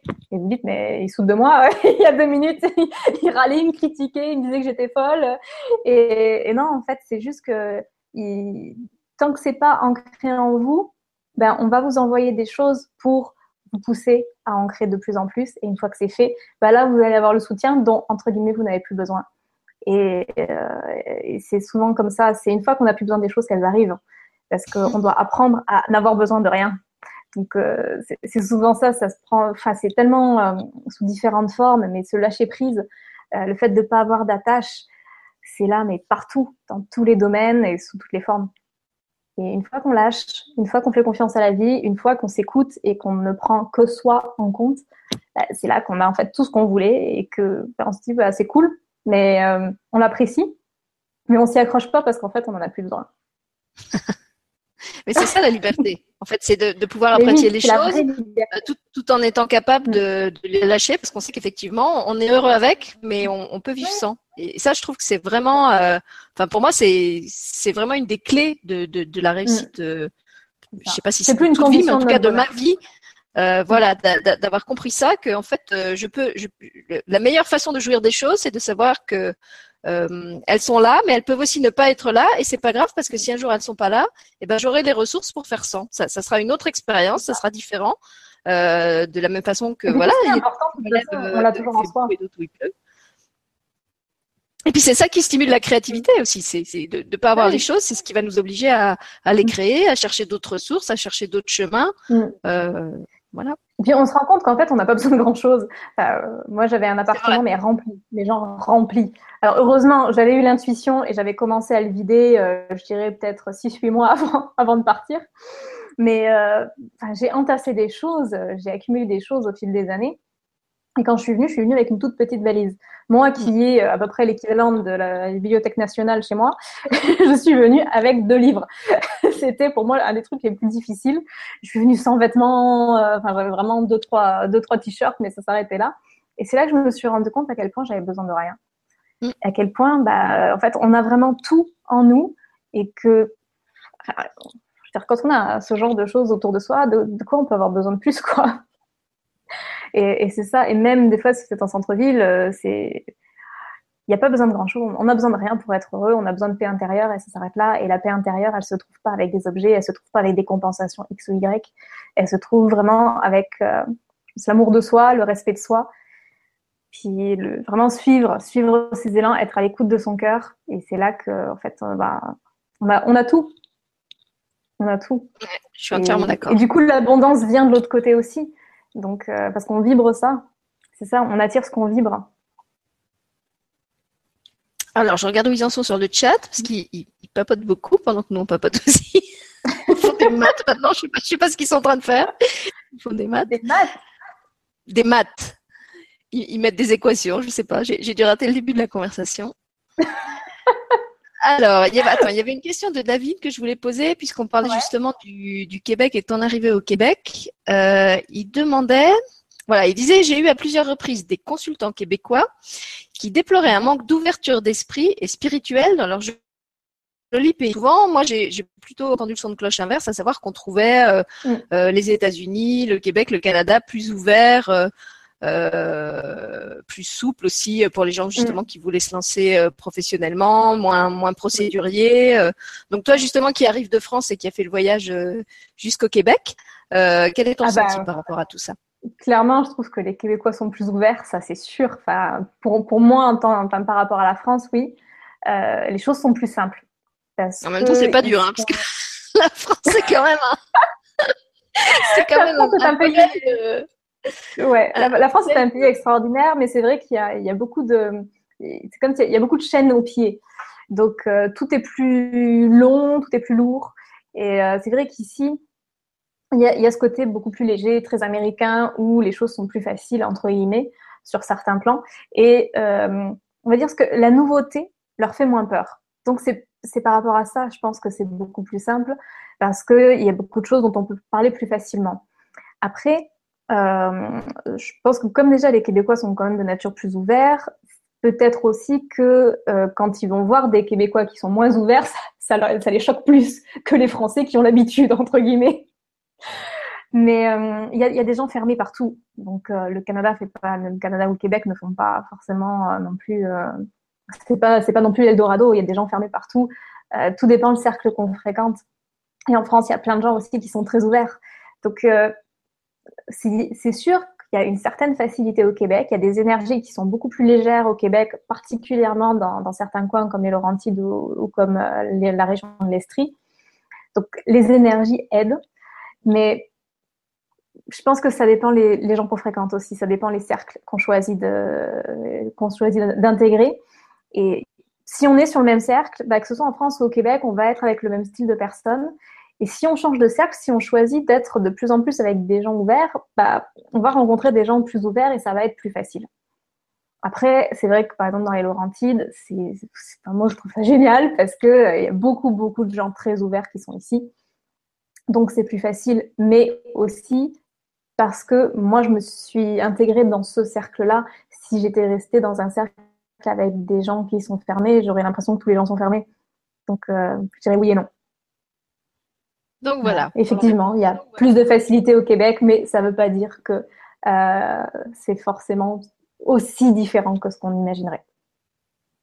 Eh ben, merci dépend du cercle cette réponse tout en nuances. Et maintenant, regarde avec quelle maestria je vais faire la transition, puisque tu nous parles oh. de cercle. Mélodie, je crois que justement, tu veux nous parler d'un cercle qui te tient particulièrement. oh, c'était beau De la série L'animatrice qui ne prépare rien et qui récupère la balle au quand même. Donc ce soir, tu voulais nous parler du cercle des anges, puisque tu nous parlais d'être bien entouré. Toi, tu es entouré par le cercle des anges. Alors dis-nous-en un peu plus sur ce projet qui est un peu ton, ton dernier bébé et qui te tient beaucoup à cœur. C'est ça, parce que en fait, j'ai rencontré beaucoup de gens qui me posaient plein de questions, qui avaient beaucoup de sensibilité aux énergies et euh, qui étaient perdus là-dedans, comme moi j'ai pu l'être quand j'étais plus jeune, et qui comprennent pas ce qui leur arrive. Il y a beaucoup de peur, il y a beaucoup de doutes, et je me suis dit, mais en fait, ces gens-là, euh, il faudrait les accompagner sur du plus long terme, parce que faire une séance, c'est bien, mais une, fois que la séance est finie, bah, ils se retrouvent seuls avec leurs peurs, avec leurs doutes, et il y a personne qui répond surtout à leurs questions. Parce que moi, c'est quelque chose que j'ai des milliards de questions et il n'y avait jamais personne qui voulait y répondre. Donc, soit ils peuvent pas, soit ils veulent pas, mais dans tous les cas, le, résultat est le même, c'est que j'ai pas mes réponses et que je me retrouve toute seule et que je suis obligée de, chercher et que c'est long et c'est fastidieux. Et là, je me suis dit, mais moi maintenant, euh, j'ai passé des années à aller chercher ces réponses et euh, je n'ai pas toutes les réponses, mais j'en ai quelques-unes. Je me dis, bah, c'est vrai que ces gens-là, je vais répondre à des questions ponctuellement quand je les croise quelque part. Je me dis, mais je pourrais en fait créer un espace ou regrouper toutes ces personnes qui sont sensibles aux énergies et qui ont besoin d'un accompagnement, qui veulent en savoir plus, qui veulent comprendre comment ça fonctionne et leur expliquer. Et donc j'ai créé le cercle des anges pour euh, accompagner donc au quotidien euh, ces personnes-là et euh, leur expliquer en fait tout ce qu'ils vivent, répondre à leurs questions et leur montrer le fonctionnement des énergies, leur expliquer un peu le, mode d'emploi et ensuite que eux découvrent le leur parce qu'on fonctionne tous différemment, même s'il y a des, petites choses qui sont communes. Et donc, euh, bah, c'est comme ça que c'est né. Et, euh, et, en plus, c'est né plus rapidement que prévu parce que j'avais prévu de le faire euh, au mois de septembre. Puis à force qu'on m'en parle, qu'on me dise, non, il faudrait que tu le lances, il faudrait que tu nous apprennes euh, comment ça marche. J'ai décidé de lancer un peu au pied levé là récemment. Et dans ce cercle, en fait, euh, ben, il y a euh, du contenu qui est délivré tous les mois. Donc, c'est vraiment le, le, gros contenu du mois avec euh, une vidéo, un PDF et un audio où euh, je parle d'un thème. Et, euh, et, donc, il y a des exercices que les gens peuvent faire pour ben, travailler sur le thème du mois. Alors, ça peut être, par exemple, ben, ce mois-ci, c'est comment développer sa guidance. On peut travailler sur la communication avec les guides, on peut travailler sur plein de choses comme ça. Et ensuite, toutes les semaines. Il y a le tirage de la semaine euh, avec les cartes oracles qui montrent un petit peu bah, les, conseils des anges, euh, tout ce qui va se passer un petit peu dans la semaine, ce, à quoi on va être confronté, donc les conseils pour passer cette semaine au mieux. Et euh, ce que moi j'appelle l'étincelle de la semaine, c'est un contenu un petit peu plus léger pour accompagner, puis pour, pour qu'il y ait des petites choses à garder en tête tout au long de la semaine, ce qui fait que les gens sont jamais seuls en fait. Et, euh, et dès qu'ils ont un doute, dès qu'il y a quelque chose qui est un petit peu difficile, bah, ils peuvent reprendre déjà ces contenus et euh, travailler sur les exercices pour développer ce qu'il y a à développer, apprendre à mieux maîtriser leurs capacités, mieux maîtriser leurs ressentis, comprendre un petit peu ce qui leur arrive et s'approprier en fait cette dimension d'eux qu'ils ont euh, ignorée euh, pendant, pendant longtemps parce qu'on leur a pas appris à, porter attention à ça et, euh, et l'apprivoiser en fait, apprivoiser ce qu'ils sont développer ce qu'ils sont, être vraiment plus en accord avec eux-mêmes, plus dans, la fluidité, dans la simplicité. Et il y a aussi le groupe Facebook qui fait que, euh, ce que je trouvais génial, parce que bon, j'ai rejoint plusieurs groupes comme ça, ben, ça peut être à 3 heures du matin, on n'est pas bien, on a un doute, on a vécu quelque chose d'un peu bizarre euh, et, et, on n'a personne à qui en parler parce que tous les gens nous prennent pour des barges. Donc on se dit, mais je, je peux en parler à personne. Et ben, dans ce groupe Facebook, vous pouvez en parler. Vous pouvez en parler, vous pouvez dire tout ce que vous voulez, vous pouvez poser des questions. Et, et souvent, quand on vit quelque chose de difficile, eh ben, il y a quelqu'un d'autre dans le groupe qui a vécu euh, ou qui est en train de vivre quelque chose d'aussi difficile et qui va dire bah, moi aussi, mais c'est normal, euh, bah, tiens, je peux te donner ça, ça, ça comme conseil. Ou juste des fois de l'écoute. Et ce qui fait que, bah, euh, en plus avec le décalage horaire, c'est ça qui est cool. Oui, c'est ce que j'allais dire. Avec il y a autant de gens qui sont euh, en ligne. C'est ça, il y a toujours quelqu'un qui est élevé. Donc c'est ça qui est, que je trouve extraordinaire, c'est qu'on n'est jamais seul. Il y a toujours du soutien. Alors c'est pas une béquille, hein, il y a du travail à faire euh, à faire soi-même, ça c'est sûr. On peut pas faire le travail pour les autres. Mais par contre, il y a cette bienveillance, il y a ce soutien qui fait que ça rend les choses plus douces et plus faciles. Et je trouve que ça c'est important. Et il y a aussi un webinaire euh, une fois par mois où je réponds à toutes les questions. Donc, euh, ça, on va dire c'est un webinaire qui n'est pas préparé sur le principe. Les gens m'envoient leurs questions à l'avance au maximum. Comme ça, moi, je peux voir s'il y a des questions qui se recoupent et lesquelles sont les plus importantes à aborder. Mais euh, c'est pas un webinaire qui est fait pour que moi je donne du contenu préparé. C'est vraiment la, les réponses aux questions. Parce que je trouve important de répondre aux questions que les gens se posent. Et moi, c'est quelque chose qui m'a énormément manqué parce que j'ai posé tellement de questions auxquelles on ne me donnait pas de réponse et je suis là, mais en fait, euh, ça sert à rien que je les pose, personne ne, personne ne me répond. Donc, euh, j'avais vraiment à cœur de dire aux gens, ben voilà, vous avez des questions, posez-les-moi. Je ne vous garantis pas que je pourrai répondre à tout, mais en tout cas, je ferai de mon mieux pour, euh, pour y répondre. Et, euh, et je trouve que ouais, c'est important d'avoir les réponses à ces questions. Donc, si je résume, le Cercle des Anges, c'est d'une part un, un, groupe Facebook qui permet d'échanger et de, de, de, autour de, de, ce qui se fait, de ce que les gens vivent, de demander des conseils, poser des questions, etc. Voilà. Et en parallèle, et en parallèle, c'est un pack, euh, comment dire, un pack d'outils euh, de travail ouais. sur soi qui permettent euh, de travailler sur soi sur du long terme, plus qu'à travers une, euh, une consultation individuelle qui va être euh, ponctuelle, on va dire, euh, qui se renouvelle. Donc c'est tous les mois, c'est ça, qu'il y a un nouveau, un nouvel envoi? Ouais. Voilà, Alors, tous les mois, il y a un contenu. Tous les mois, il y a une vidéo, un PDF et un audio sur un thème. Et ensuite, toutes les semaines, il y a un petit thème et un tirage de cartes. Donc c'est un voilà. peu comme un comme un abonnement en fait. Oui, c'est un abonnement. Ouais. C'est un abonnement, un abonnement annuel, sans engagement. Donc sur, euh, sur, quelle, sur quelle durée? En fait, c'est sans engagement, donc vous pouvez prendre euh, juste un mois, deux mois, euh, au bout de trois. C'est quand vous voulez, quand, euh, ce qui fait que les gens peuvent vraiment écouter leur ressenti. Ils entrent, ils sortent. un appel, c'est ça. D'accord. Et ils rentrent, ils sortent, ils rentrent, c'est comme ils le sentent. Et je trouvais que c'était important parce qu'on ne va pas forcément traiter tout le temps des mêmes thèmes il y a des gens qui ont envie d'avoir euh, vraiment le, package et donc qui vont rester, qui ont besoin de ce soutien, qui ont envie de rester dans cette euh, communauté bienveillante. Et il y en a d'autres, ben, leur chemin va les mener ailleurs et je trouve important qu'ils puissent ben, juste se désinscrire quand, euh, quand ils le sentent, voilà, c'est juste à cliquer sur un bouton et puis bah, c'était, c'était super de faire ce bout de chemin ensemble. Et puis bah, des fois, on, se retrouve ou sous une autre forme, ou ils reviennent quand, quand ça leur parle de nouveau. Mais ouais, c'est, vraiment, très souple, formule en fait, oui, c'est très, très souple fonctionnement. Et alors, euh, tu annonces en fait chaque fois le, le thème du mois suivant, c'est-à-dire que par exemple, tu, tu, je sais pas, mettons le, mois prochain, tu fais un truc sur l'estime de soi, donc tu annonces un truc, tu, tu l'annonces un petit peu à l'avant pour que les gens euh, que ce thème-là pourrait intéresser s'abonnent pour ce mois-là ou comment ça se passe? Ben, je pense que je pense que je vais le faire. Mais après, c'est parfois un petit peu difficile parce que tant que je l'ai pas fait, des fois, je sais pas. Donc là, euh, j'ai plusieurs thèmes qui sont prévus. On m'a donné les infos, donc euh, je sais à peu près de quoi je vais parler, mais je suis jamais à l'abri que ça change en fait. Donc, donc en fait, le mieux c'est de s'inscrire et de, se désinscrire si après le, thème ne nous intéresse pas en fait. Par exemple, mais là je vais essayer quand même, euh, on va dire quelques jours à l'avance de, de le dire. je pense que là, ouais, je pense que dans les prochains mois, c'est ce qui va se passer, ouais. Et donc, si les gens veulent avoir les, si les gens veulent avoir les infos, est-ce qu'ils doivent passer par la newsletter de, Tu l'annonces de quelle façon? C'est seulement sur le groupe Facebook, le Cercle des Anges Est-ce que c'est aussi sur ah. tes, tes, pages Parce que j'imagine que le Cercle des Anges, c'est un groupe fermé pour rester confidentiel. Voilà. Donc ceux qui, ceux qui veulent avoir les infos sur ce qui va se passer euh, de l'actualité du Cercle des Anges. Alors pour avoir les sur ma newsletter, bah, déjà tous les gens qui vont s'être inscrits sur mon site, ils vont recevoir Coaching Magazine et dès qu'il y a une nouveauté pour le Cercle des Anges, euh, ils seront au courant aussi. Après, c'est vrai que là, ce sera annoncé pour, euh, pour les thèmes du mois. Par contre, les thèmes, souvent, euh, je, le sais le jour où je tourne la vidéo. ça, dépend vraiment de l'énergie du moment et des fois j'ai prévu quelque chose et même des fois dans la vidéo ça peut dévier un petit peu euh, voilà, c'est le côté connecté qui est pas toujours facile, on va dire au niveau professionnel, parce que bah, on est obligé de s'adapter aux énergies, parce que les énergies elles s'adaptent pas forcément à nous.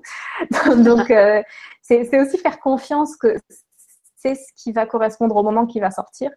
Et, euh, et tu vois, c'est bien parce que ça va permettre de faire aussi une autre transition. Cette fois-ci, c'est mon tour. parce que je trouve qu'on va vraiment vers un changement au niveau professionnel. Et euh, c'est pour ça aussi qu'il y a beaucoup de gens qui se mettent à leur compte et tout ça parce que euh, les énergies sont en train de bouger pour qu'on se réapproprie en fait le milieu professionnel et qu'on sorte de tous ces cadres trop rigides et qu'on puisse en fait être euh, beaucoup plus dans le ressenti et avec euh, et suivre les énergies, être en accord avec les énergies. Et ça va beaucoup se ressentir dans le milieu professionnel. On a de plus en plus d'entreprises connectées entre guillemets, et, je trouve ça absolument extraordinaire. Donc ouais, c'est ce dont on voulait parler un petit peu parce qu'on en a discuté quand on a préparé l'émission.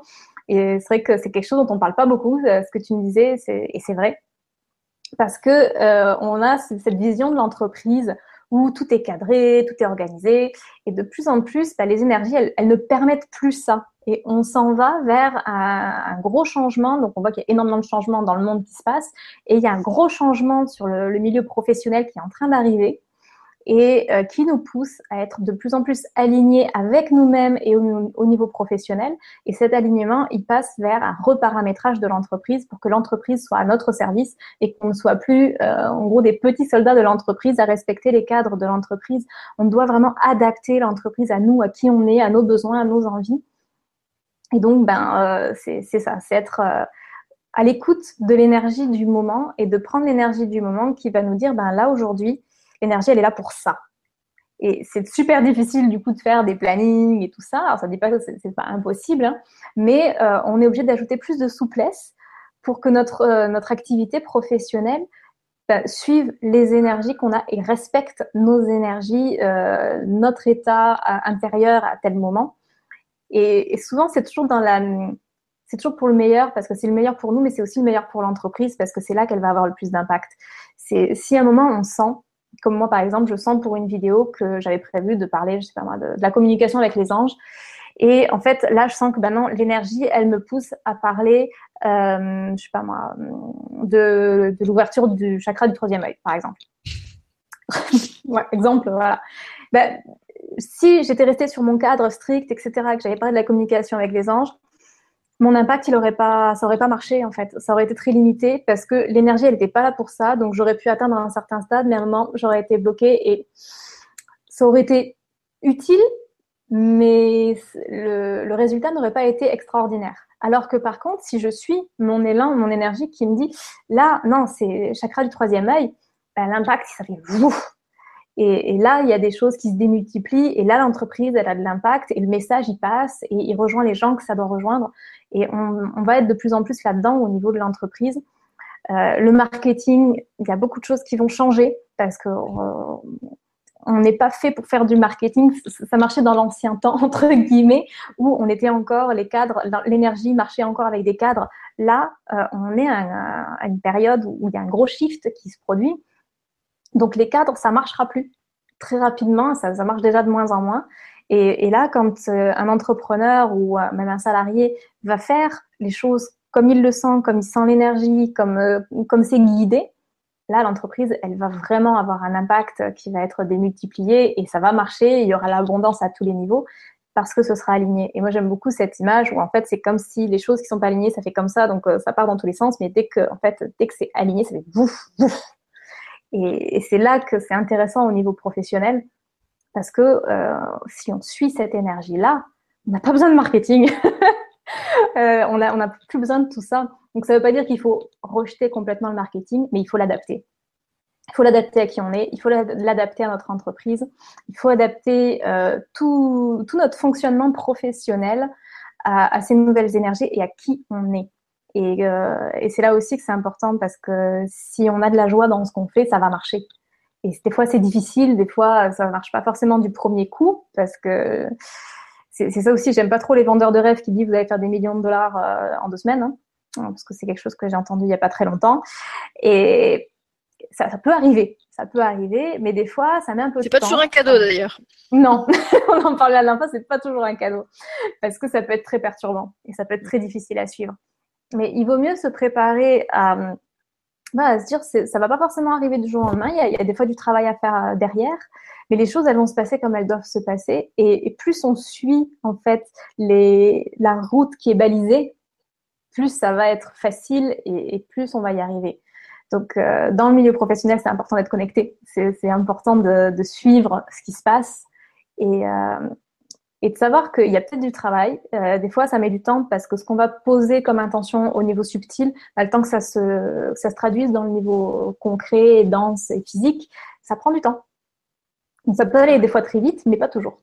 Donc euh, voilà, faut avoir conscience de ça, qu'il y a du travail, que ça ne se fait pas en claquant des doigts, mais que plus on est aligné et plus on suit vraiment son élan du cœur, c'est ce qu'on a vraiment envie de faire, ce qui nous met des étoiles dans les yeux, plus ça va marcher, que ça va vraiment avoir un impact énorme. Donc voilà, et c'est pour ça que du coup on en parlait. Euh, je, fais des séances de, brainstorming connecté où on parle du coup euh, du côté professionnel pour euh, pour aider les gens en fait à être alignés dans leur activité professionnelle. C'est ça, voilà. Je parlais de ton côté un petit peu atypique. C'est vrai que par, par ton côté justement très très très ancré, très pragmatique, très cartésien, mm. dont on parlait un petit peu en début d'émission, tu as ce euh, ce côté vraiment tourné vers le vers l'action dans la matière mm. euh, et tu proposes donc des accompagnements euh, spécifiques pour les professionnels, pour les, entreprises, qu'ils soient auto-entrepreneurs ou que ce soit des entreprises mm. avec des, des équipes, pour aider justement les personnes à gérer l'entreprise mm. dans le comment dire dans, dans le respect de leur de leur guidance, enfin en, accord en fait avec ce qu'ils sont, voilà. C'est ça, et avec le, rôle qu'ils ont à jouer, la place qui est la leur, euh, et, le message qu'ils ont à transmettre, parce que souvent les gens vont aller se diriger dans, quelque chose ou vont mettre en place des actions parce qu'ils croient que c'est ce qu'il faut faire, parce qu'on leur a dit que c'est ça qui marchait. Et en fait, ben, il y a des moments, il faut sortir de ça. Et il y a des moments, la guidance, elle va vous dire, ben, ça n'a peut-être pas l'air logique, mais c'est pourtant euh, ce qui t'appelle qu'il faut que tu fasses, parce que c'est ça qui va marcher. Et des fois, ben, ça n'a aucune logique, ça n'a aucune cohérence, et pourtant ça marche. Et on passe des fois des années à se demander, mais comment ça se fait que ça a marché? C'était aligné. C'était aligné. Et même pour les salariés, c'est ça. Et, même pour les salariés, euh, ça va, on a toujours des décisions à prendre au niveau professionnel. Et c'est important de, de suivre euh, ce qui, de suivre l'énergie en fait, de suivre ce qui est, ce qui est bon pour nous, ce qui nous appelle, parce que bah, quand on suit cette énergie, tout est plus simple. Donc c'est ça, c'est vraiment apprendre à prendre les bonnes décisions, les décisions qui sont justes pour nous et qui sont justes pour la société et qui vont permettre de démultiplier les choses et d'avoir un impact, de, transmettre son message, d'être plus plus heureux en fait dans son travail. Parce que ce principe on n'est pas fait pour travailler entre guillemets. On, est fait pour exprimer qui on est. Et, c'est dans le milieu du travail qu'on l'exprime souvent en partie. Et c'est important de, bah, passer des journées où, on a du plaisir où on aime ce qu'on fait et euh, de pas travailler pour avoir une, une retraite ou forcément si on n'a pas envie, si, euh, si on s'éteint, si on n'est pas bien. Et, euh, et, donc à ce moment-là, bah, je trouve que c'est important de, de, se dire bon, qu'est-ce que je peux changer, vers où je peux aller pour euh, exprimer qui je suis, pour être bien, pour euh, pour avoir ce que ce que j'ai envie d'avoir et pour avoir ce dont j'ai besoin. Donc, ouais, donc la bonne nouvelle, c'est important quand Mélodie m'a parlé de ça euh, hier, quand on a préparé l'émission, je trouvais que c'était alors non seulement euh, assez euh, comment dire assez original. C'est vrai que je, je, jusqu'ici j'ai entendu des des conférences, vu des sites de beaucoup de, de, de personnes qui font du coaching, qui sont thérapeutes, qui accompagnent les gens, mais j'ai rarement vu justement un, un accompagnement spécifique pour les pour les professionnels. Ça, ça, reste, je crois, quand même encore assez assez rare.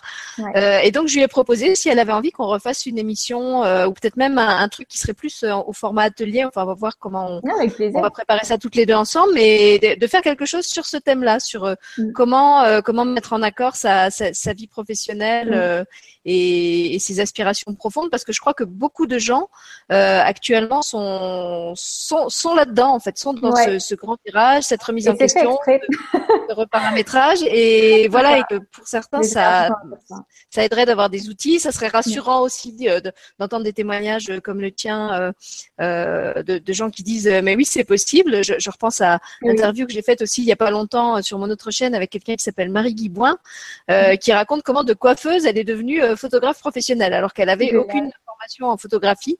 Elle se sentait appelée vers ça. Elle en avait marre de la coiffure. Elle a, elle a tout plaqué un peu. Euh, et, et, en fait, toute l'émission, elle nous démontre que euh, ce qui lui a permis de réussir, c'était de lâcher les a priori, lâcher l'idée que parce qu'elle n'avait pas de diplôme, elle s'en sortirait pas, lâcher l'idée que parce qu'elle n'avait pas travaillé avec un grand professionnel qui pourrait la pistonner, elle n'y arriverait pas, lâcher l'idée que parce qu'elle n'avait pas les moyens euh, de s'acheter du matériel euh, coûteux, euh, elle pourrait pas faire un travail aussi professionnel. J'en ai tellement des exemples comme ça. Eh ben alors justement, moi je pense que c'est. je pense à mon ami. Si tu veux inviter des potes, vas-y. avec l'émission. mais là c'est marrant parce que justement j'ai envoyé un message à un ami il y a pas longtemps, euh, qui s'appelle Solomon, il est danseur professionnel. On s'est rencontrés en France, lui il est de New York. Et, euh, et c'est très drôle parce que il n'a pas forcément euh, fait le même parcours que la plupart des danseurs professionnels. Il a commencé très tard, alors qu'on dit bah voilà pour les danseurs professionnels, il faut commencer tout petit, etc. Et, euh, et en fait, son parcours ne le prédisposait pas du tout à devenir danseur professionnel. Là, il est parti en tournée en Europe avec euh, une des plus grandes écoles de danse, euh, plus grandes troupes de danse euh, du monde. Et c'est un des meilleurs. Il est vraiment extraordinaire. Mais il n'a pas lâché. Il avait vraiment, il avait ce feu sacré. Il savait que c'était ce qu'il voulait faire. Il aimait ça. Et ben, il s'est donné à fond. Il s'en est donné les moyens et il a réussi. Et je pense qu'il y, y en a plein des exemples comme ça. Il y a plein de gens qui, voilà, tout le monde disait qu'ils n'y arriveraient pas, qu'ils n'avaient pas ce qu'il fallait, que c'était trop tard. Et c'est faux, parce que ceux qui réussissent le plus, souvent justement, c'est les gens qui n'étaient pas du tout, qui n'avaient pas l'air du tout destinés à ça. Et en fait, euh, ça a été l'inverse. Donc ouais, il n'y a, aucun, y a aucune règle. Je sais pas sous quelle forme ça va se faire. Je ne sais pas s'il y aura ton ami danseur ou s'il y aura d'autres gens ou s'il y aura que nous deux. Mais en tout cas, je trouve ah que bah ça serait vraiment. Compliqué. Mais... non, mais c'est pas grave. En fait, je suis sûre qu'il y a plein de gens qui sont dans, dans ce cas-là. Voilà. Donc, si, si vous vous sentez appelé à intervenir sur ce thème, que vous avez envie de venir dans l'émission avec Mélodie et moi, on vous invite. Euh, ah parce qu'en plus, je suis, je suis, sûre que vraiment, il y a, y a plein de gens qui, qui vivent ça en ce moment et que plus euh, on aura de témoignages de, de, de personnes qui sont là-dedans euh, et qui osent parler avec, comme tu l'as fait tout à l'heure, avec, avec honnêteté, avec sincérité, à la fois de ce qui les porte et, des, et de ce qui, ce qui les bloque, ce qui les handicape parce qu'ils ont peur, parce qu'ils se sentent seuls, parce que ceci, cela. Euh, c'est un peu comme, comme au début, quand, quand sur le grand changement, il, il a commencé à, à, interviewer deux, trois personnes comme Lulumineuse, Laura Marie, qui, qui était à l'époque pas du tout connue euh, et qui ont eu le courage de témoigner de ce qu'elle vivait et, de, et de, des expériences et de, la guidance et tout ça. Mm. Euh, et après, du coup, il y en a plein d'autres qui sont venus, plein d'autres gens se sont rendus compte qu'ils vivaient et ressentaient les mêmes choses. Ça a mm. vraiment créé comme un, un élan de, de, de, confiance, une synergie qui a permis à plein de gens de prendre confiance en eux, de se réaliser, de communiquer, d'échanger entre eux. Et voilà, je trouve que sur le dans, dans le monde professionnel, il y aurait besoin de ça aussi. Et puisqu'on parle du grand changement, je pense en particulier à la chaîne de Lydie, la chaîne, je crois que c'est LGC4.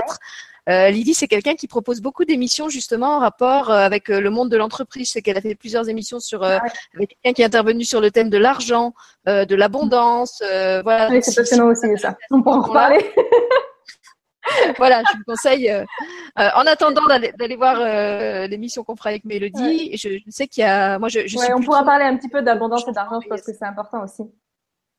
Bien sûr, ben oui, bien sûr, ça fait, ça fait partie de, mm. des choses dont on a encore besoin pour vivre dans la 3D.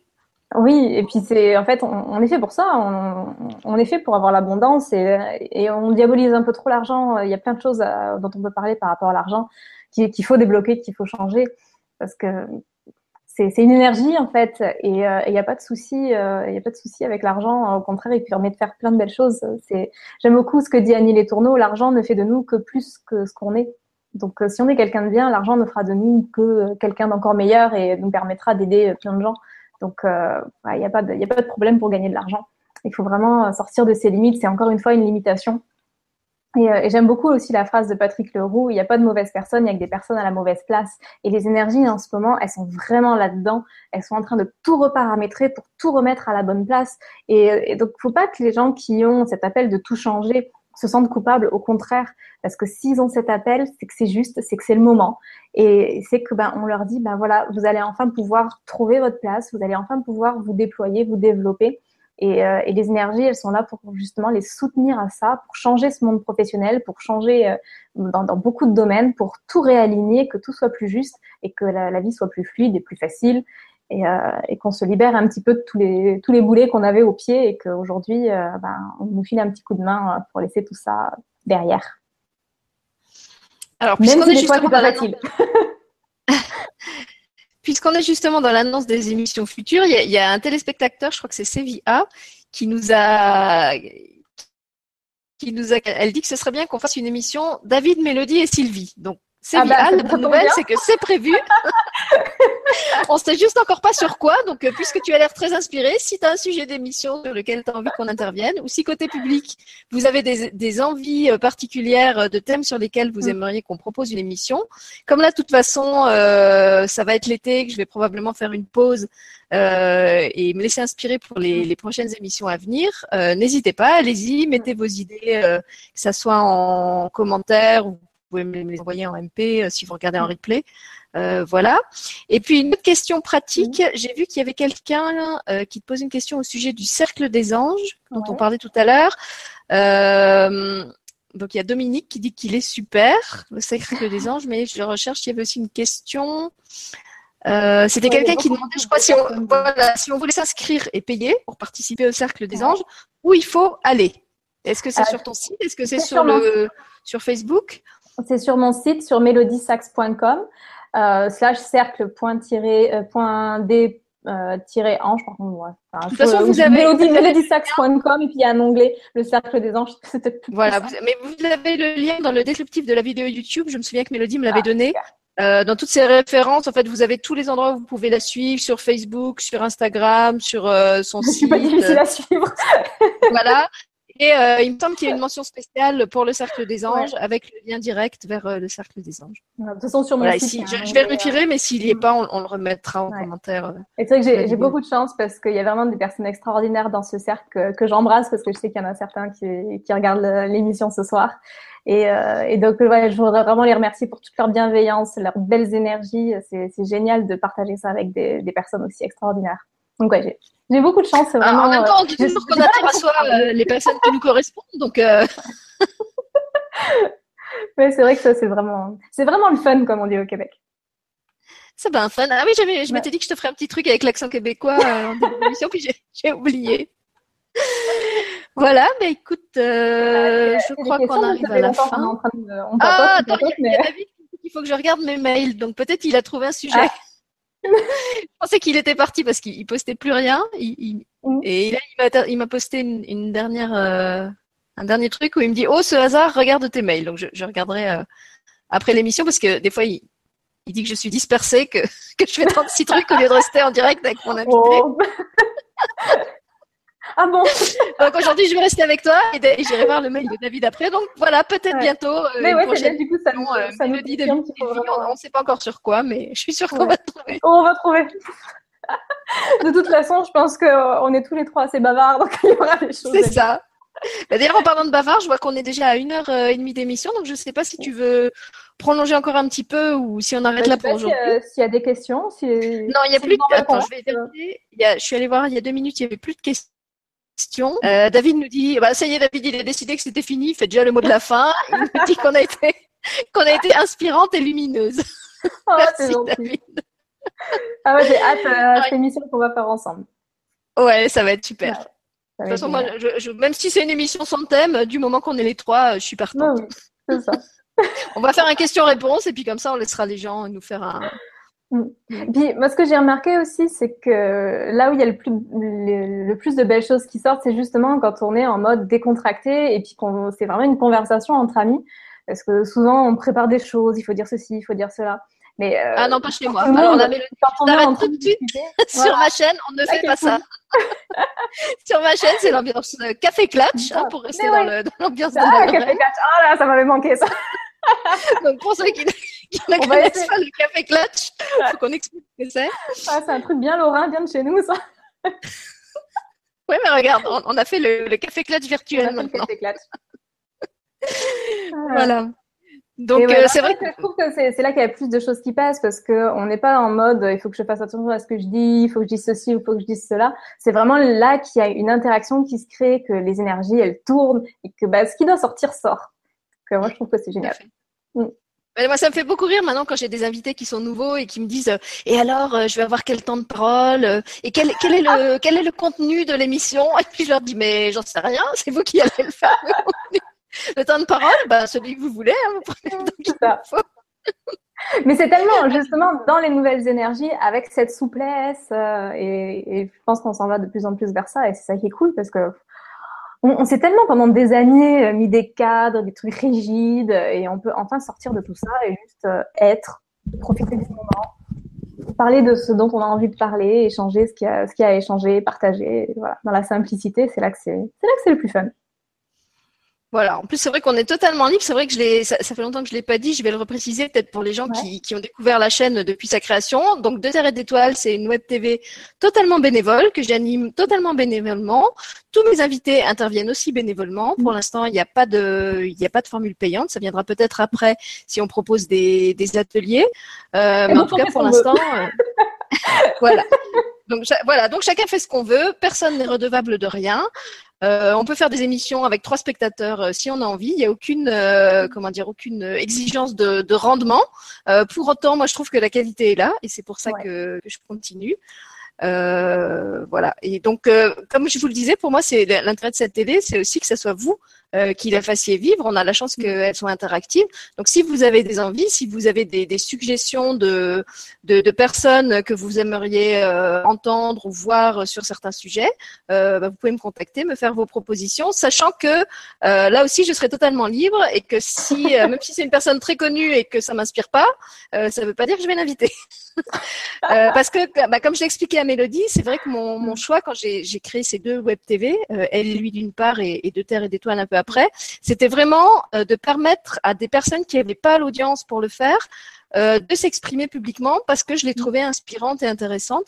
Euh, donc c'est vrai que je sais qu'il y a des web TV qui invitent des gens beaucoup plus connus. Moi, je suis un peu la web TV des débutants euh, et j'assume ça totalement parce que mon envie, c'est de mettre en avant des gens qu'on n'entend pas ailleurs euh, et qui pour autant euh, sont très intéressants. Donc c'est vrai que quand j'ai invité David. Sabat, par exemple, qui était quelqu'un qui avait déjà une chaîne avec beaucoup d'abonnés, c'était un peu une exception. C'était vraiment parce que j'avais j'avais j'avais accroché avec l'énergie de mm.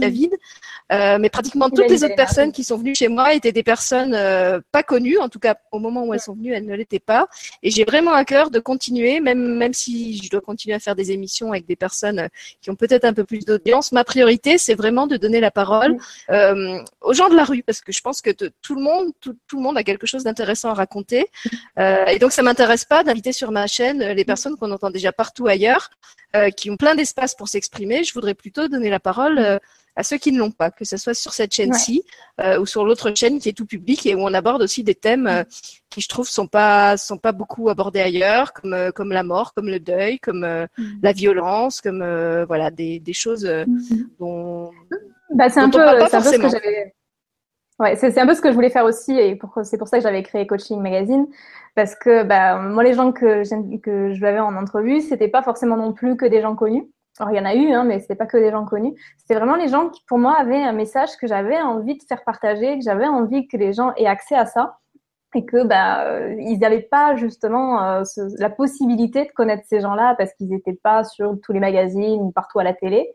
Et euh, moi, quand je voyais ces personnes-là, je disais, mais c'est pas possible que, que les gens les connaissent pas parce qu'ils ont tellement de belles choses à dire, il y a tellement de choses à transmettre. Je dis, mais il faut que les gens aient accès à ça, il faut que les gens connaissent ces personnes-là. Euh, c'est ça, il y a beaucoup de gens en fait qui sont qui sont très intéressants et qui ont qui comment dire qui n'ont pas l'espace pour s'exprimer simplement parce qu'ils rentrent pas dans le moule euh, de ceux qui tiennent ou tenaient parce que maintenant c'est moins vrai, il y a justement tous mm. ces tous ces médias parallèles qui se développent où c'était quand même mm. très très verrouillé, comme l'édition, comme d'autres secteurs euh, dont on a mm. parlé ce soir.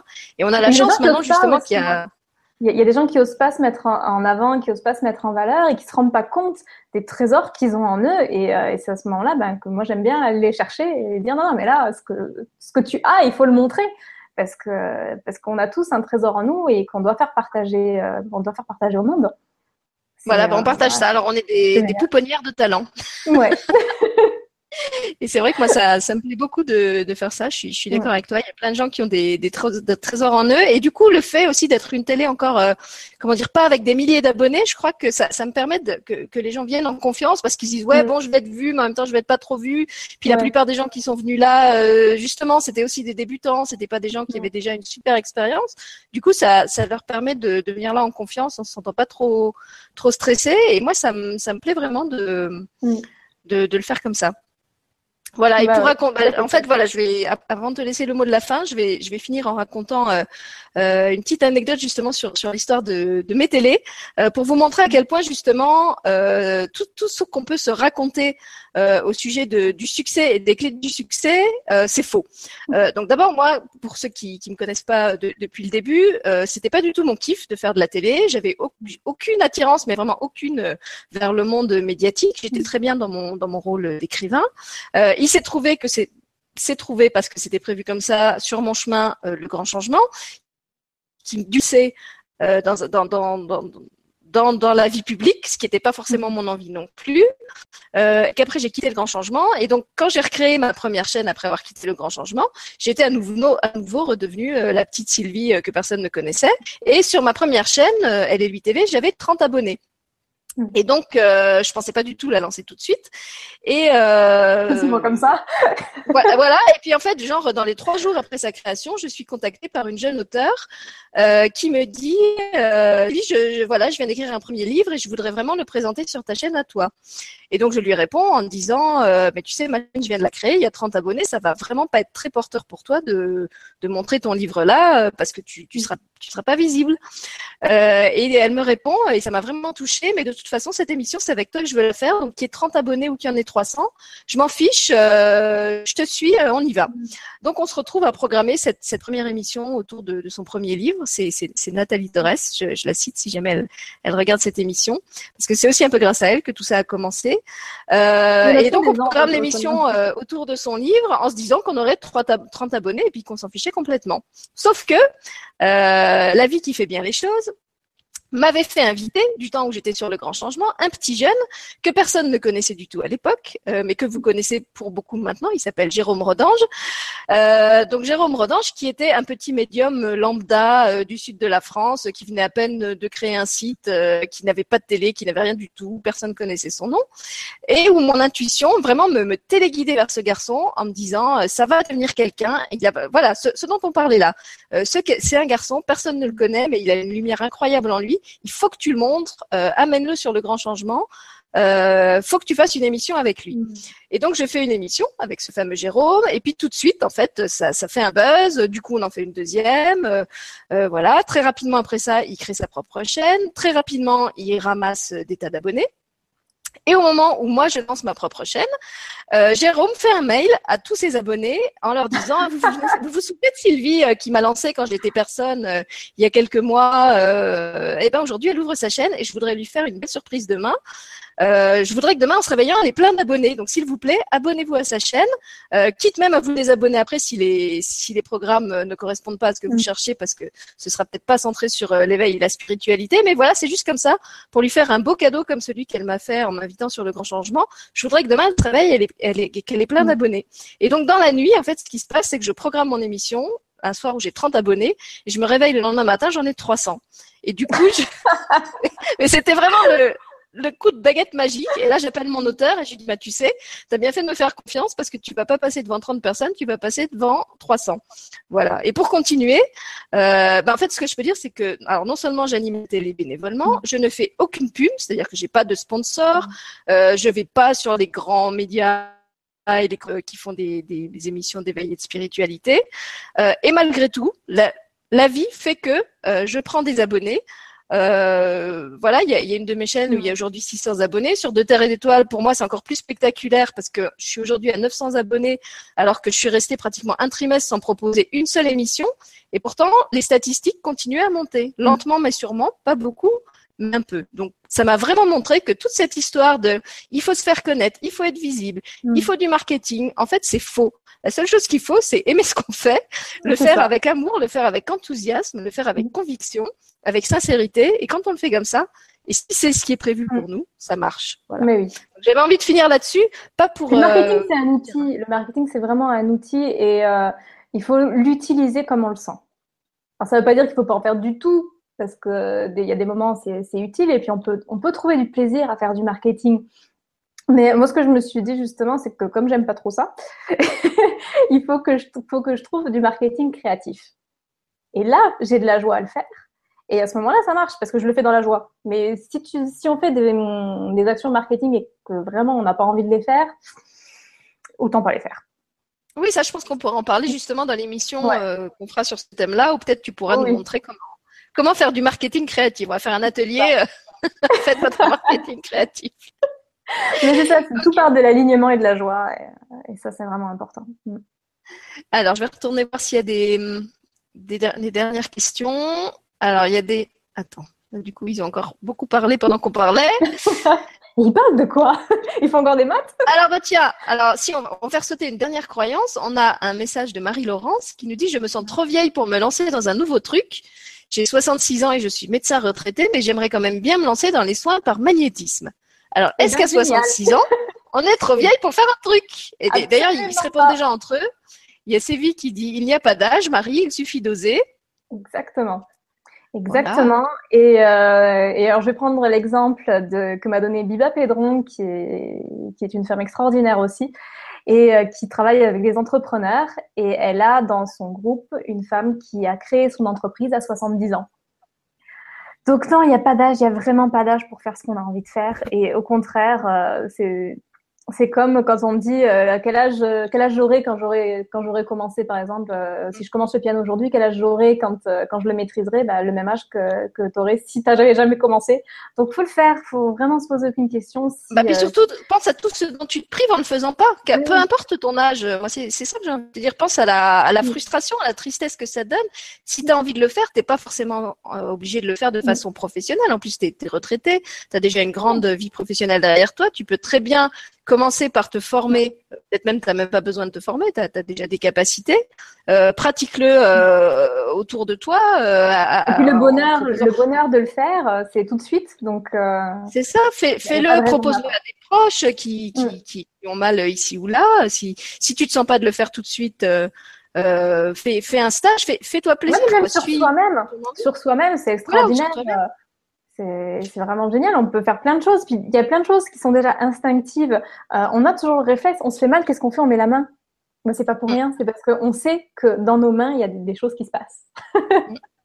Donc il y a plein de choses comme ça. Donc oui, il y a plein de super formations euh, justement en magnétisme. Bah, il y a Florian Lucas là qui va, euh, je crois que c'est assez, c'est bientôt à son sa conférence et ses ateliers sur Toulouse. Il va venir faire aussi une tournée au Québec. Il y a plein de gens qui font plein de choses. Et, et oui, Bien sûr, il faut se lancer, il n'y a, a, pas d'âge.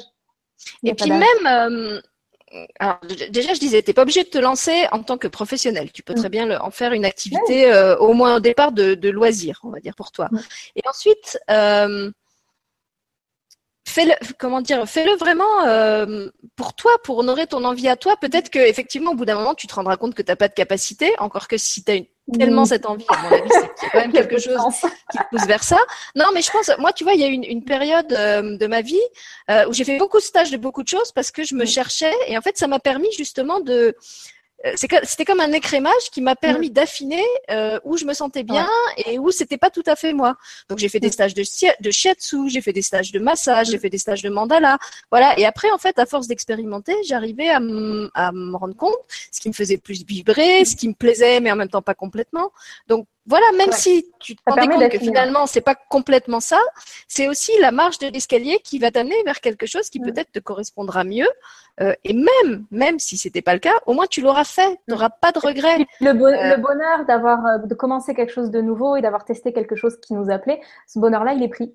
Donc, c'est ça. Bah, faut, y aller. Puis, je dirais, il y a une phrase que j'aime beaucoup et qui, qui va pour tous les domaines. L'âge ne compte que si on est un vin ou un fromage. ça, c'est mon côté un peu français qui reste quand même. Hein. Donc voilà, si jamais à un moment vous avez une question, vous demandez est-ce que je suis trop vieux ou trop vieille, Répétez-vous cette phrase-là, je me compte que si vous êtes un vin ou un fromage, et jusqu'à preuve du contraire, vous êtes ni l'un ni l'autre, donc on s'en fout. donc faites ce que vous avez. ça veut dire quoi? Ça, veut dire quoi l'âge? L'âge, c'est celui qu'on a dans la tête. Moi, plus, plus je, alors moi, plus j'avance en âge physique, et plus dans ma tête, j'ai l'impression que que je redeviens, un, mais même plus une gamine, c'est un bébé. Mm. Euh, c'est vraiment, j'ai l'âge mental d'un d'un nouveau-né, quoi. Donc euh, voilà. Et en plus, justement, faire ce qu'on aime, c'est ça qui fait qu'on vieillit pas. C'est ça qui fait que vous avez des personnes qui ont 70 ans et vous dites, mais c'est pas possible, mais ils font pas leur âge. Et que là, par contre, vous avez des personnes de 20 ans, vous avez l'impression qu'ils en ont 40, euh, voire plus, parce que bah, ils font pas ce qu'ils ont envie de faire, donc ils s'éteignent et euh, ils font beaucoup plus âgés. Donc euh, c'est voilà. En plus, comme ça, ça t'as des gens à 30 ans, t'as l'impression qu'ils, l'impression qu'ils sont vieux, qu'ils ont, ils ont comme tu disais, ils ont plus ces, étoiles au fond des yeux, ils sont, ils sont éteints. Voilà, ils sont comme éteints. Euh, je pense à l'émission qu'on faisait il y a pas longtemps avec Franck sur l'enfant intérieur où on parlait, je parlais des gens qui sont comme des coquilles vides. Euh, et je disais, il y a certaines personnes, tu as l'impression que ils ont tout réussi dans leur vie d'après les critères 3D. Euh, et en fait, quand, quand, quand tu, tu, les ressens, enfin moi quand je les ressens, ces gens pour moi sont des coquilles vides. Ils sont comme un, comme je disais, c'est comme une cheminée sans feu. En fait, tu as l'impression qu'à l'intérieur d'eux, il y a, y, a, y a, pas de vie justement. C'est comme un, un vernis. Et c'est triste. Enfin, moi, quand, quand je me connecte à ces personnes, je me, je me sens triste. Mm. Et alors, on a un super témoignage de Dominique qui répond à. Alors, déjà, on a dû un peu motiver Marie-Laurence parce qu'elle nous dit bon, sa, sa Et Dominique lui répond Je viens de tout lâcher au bout de 17 ans alors que j'avais la peur au ventre et la fameuse culpabilité. Elle a raison, Mélodie. Et, je vais rebondir sur ce que disaient euh, David et, les téléspectateurs au début en disant, de toute façon, mélodie, c'est la mélodie du bonheur. Donc voilà. c'est gentil. On a notre mot de la fin. Mais c'est vrai qu'il y, a beaucoup de gens qui disent beaucoup de choses et, euh, et je pense que c'est important de suivre uniquement ce qui vous parle. Et après, quand euh, les gens essayent de vous transmettre quelque chose, regardez à quel point eux, ils ont les étoiles dans les yeux et je pense que ça peut être aussi un bon GPS pour savoir à quel point, des fois, euh, il y a de la cohérence dans ce que les gens disent ou font. Parce qu'il y a plein de gens qui vont vous dire oui, mais il faut faire ci, il faut faire ça. Et vous voyez, mais en fait, ils sont malheureux. Que suivre les conseils de quelqu'un qui est malheureux, c'est peut-être pas génial. Donc vraiment, euh, c'est important d'écouter que soi et, euh, de regarder ce qui vibre en soi et de se défaire de tous ces cadres, de toutes ces limites, euh, parce que ben, on n'est pas fait pour ça on est vraiment fait pour être heureux. Donc euh, des fois, et puis c'est simple. Le bonheur, en fait, c'est simple. Il y avait une chanson comme ça quand j'étais petite, je sais plus comment c'était. Qu'est-ce qu'on attend pour faire la fête? C'est une chanson pour les, pour les pampers, je crois, pour les, pour les couches. non, je pense à la, chanson du livre de la jungle aussi. Tu sais, euh, il en faut peu pour être heureux, vraiment peu, pour être heureux. Voilà, je vais, vous la mettre en commentaire sous la vidéo. Bah, Allez la réécouter. En fait, elle est pleine de vérité, euh, cette chanson. oui. Parce que souvent, ce qui nous, ce qui nous empêche d'être heureux, c'est nos peurs, c'est nos doutes, c'est tout ce à quoi on s'accroche. Et une fois qu'on lâche un peu tout ça, qu'on respire un bon coup, euh, j'avais beaucoup aimé justement le livre d'Eckhart Tolle, Le pouvoir du moment présent, où il explique aux gens, mais si vous respirez, si vous posez, si vous, focalisez vraiment sur l'instant présent, là, à cette seconde précise, vous avez quoi comme problème? Vous n'en avez pas. Et euh, moi, c'est vrai que ça m'avait fait un électrochoc et je me dis, mais oui, mais effectivement, j'ai des problèmes quand je commence vraiment à, ruminer, à, y réfléchir, mais si je prends une bonne respiration, que je me pose deux minutes, en fait, là, à cet instant T, j'ai pas de problème. Ça permet de prendre aussi du recul et euh, de se, rendre compte qu'on fait souvent une montagne de quelque chose qui n'est pas si grand que ça. Et même des fois, si on a des choses difficiles qui nous arrivent, bah, on peut choisir la façon dont on va, dont on va y, réagir et puis la confiance qu'on va mettre dans la vie et qui, elle, va bah, changer les choses. On en parlait d'ailleurs justement euh, juste avant l'émission, euh, quand on, parle des difficultés auxquelles on fait face et que des fois, bah, juste le fait de faire confiance va faire qu'il va y avoir un changement et que ce qu'on prenait comme un obstacle et un défi va s'en aller tout seul, comme par magie. Et en fait, bah, c'est pas de la magie, mais c'est juste que nous, on a changé notre réaction et donc bah, ça change les choses qui se passent. Bon, il y a plein de choses comme ça euh, sur lesquelles on pourrait parler pendant des heures. non, mais tu m'offres encore une super transition parce qu'en fait, moi, j'ai des lectures euh, spirituelles et en t'écoutant, il me vient à l'esprit une maxime que j'adore. Et tu parles de magie et c'est une, amie à moi dont le surnom est Magie qui me l'a envoyé, donc je vais vous la mettre à l'écran. C'est une devise Shadok que j'adore et qui dit s'il n'y a pas de solution, c'est qu'il n'y a pas de problème. Voilà, c'est un peu mal. Ah c'est excellent. Si, tu savais à quel point je la souvent cette phrase. Donc voilà, pendant que Mélodie lit écarte-le, moi je lis les devises. non, mais c'est extra. C'est extra et c'est tellement vrai. Et d'ailleurs, je fais un petit coucou à, quelqu'un euh, qui sait pourquoi, euh, pourquoi ça me fait rire. non, mais c'est vrai que c'est. S'il y a un problème, il y a une solution. Et s'il n'y a pas de solution, c'est qu'il n'y a pas de problème. Voilà. Alors, est-ce qu'on prend ça comme mot de la fin ou est-ce que tu veux dire un, petit quelque chose encore? Ben, euh, on peut prendre ça comme mot de la fin, moins qu'il y ait encore euh, des, questions ou si les gens veulent qu'on Non, de toute façon, on va arrêter parce que je vois qu'on est après deux heures d'émission. Ouais. Euh, voilà, ceux qui ont encore des questions, vous, venez nous les poser dans la prochaine, ou celle qu'on va faire avec la Mélodie, ou celle qu'on fera sur le, monde professionnel et, et ce que Mélodie propose euh, pour, pour accompagner justement les gens qui sont euh, auto-entrepreneurs ou en entreprise. En tout cas, on vous remercie. Moi, j'ai passé une super soirée. C'est vrai que j'avais une après-midi euh, un petit peu difficile et là, vous m'avez vraiment bien remonté mon taux vibratoire tous. Ah, génial. donc, je vous dis un, grand merci. Et puis, voilà, il va être 23h23. Donc, c'est on a bouclé la, la, boucle parfaite. je remercie Mélodie de nous avoir apporté sa radieuse présence. Bah, merci à toi. Euh, et puis du coup, je suis, je suis super contente parce que je sais qu'on va la revoir. en fait, je dis, je dis ça après presque toutes les émissions, mais euh, euh, au bout d'un moment, je sais pas comment je vais faire face parce que je réinvite tout le monde. En fait, les, les gens sont censés venir une fois et finalement, on se quitte plus. S'il y a un problème, il y a une solution. C'est ça. S'il n'y a pas de solution, c'est qu'il n'y a pas de problème.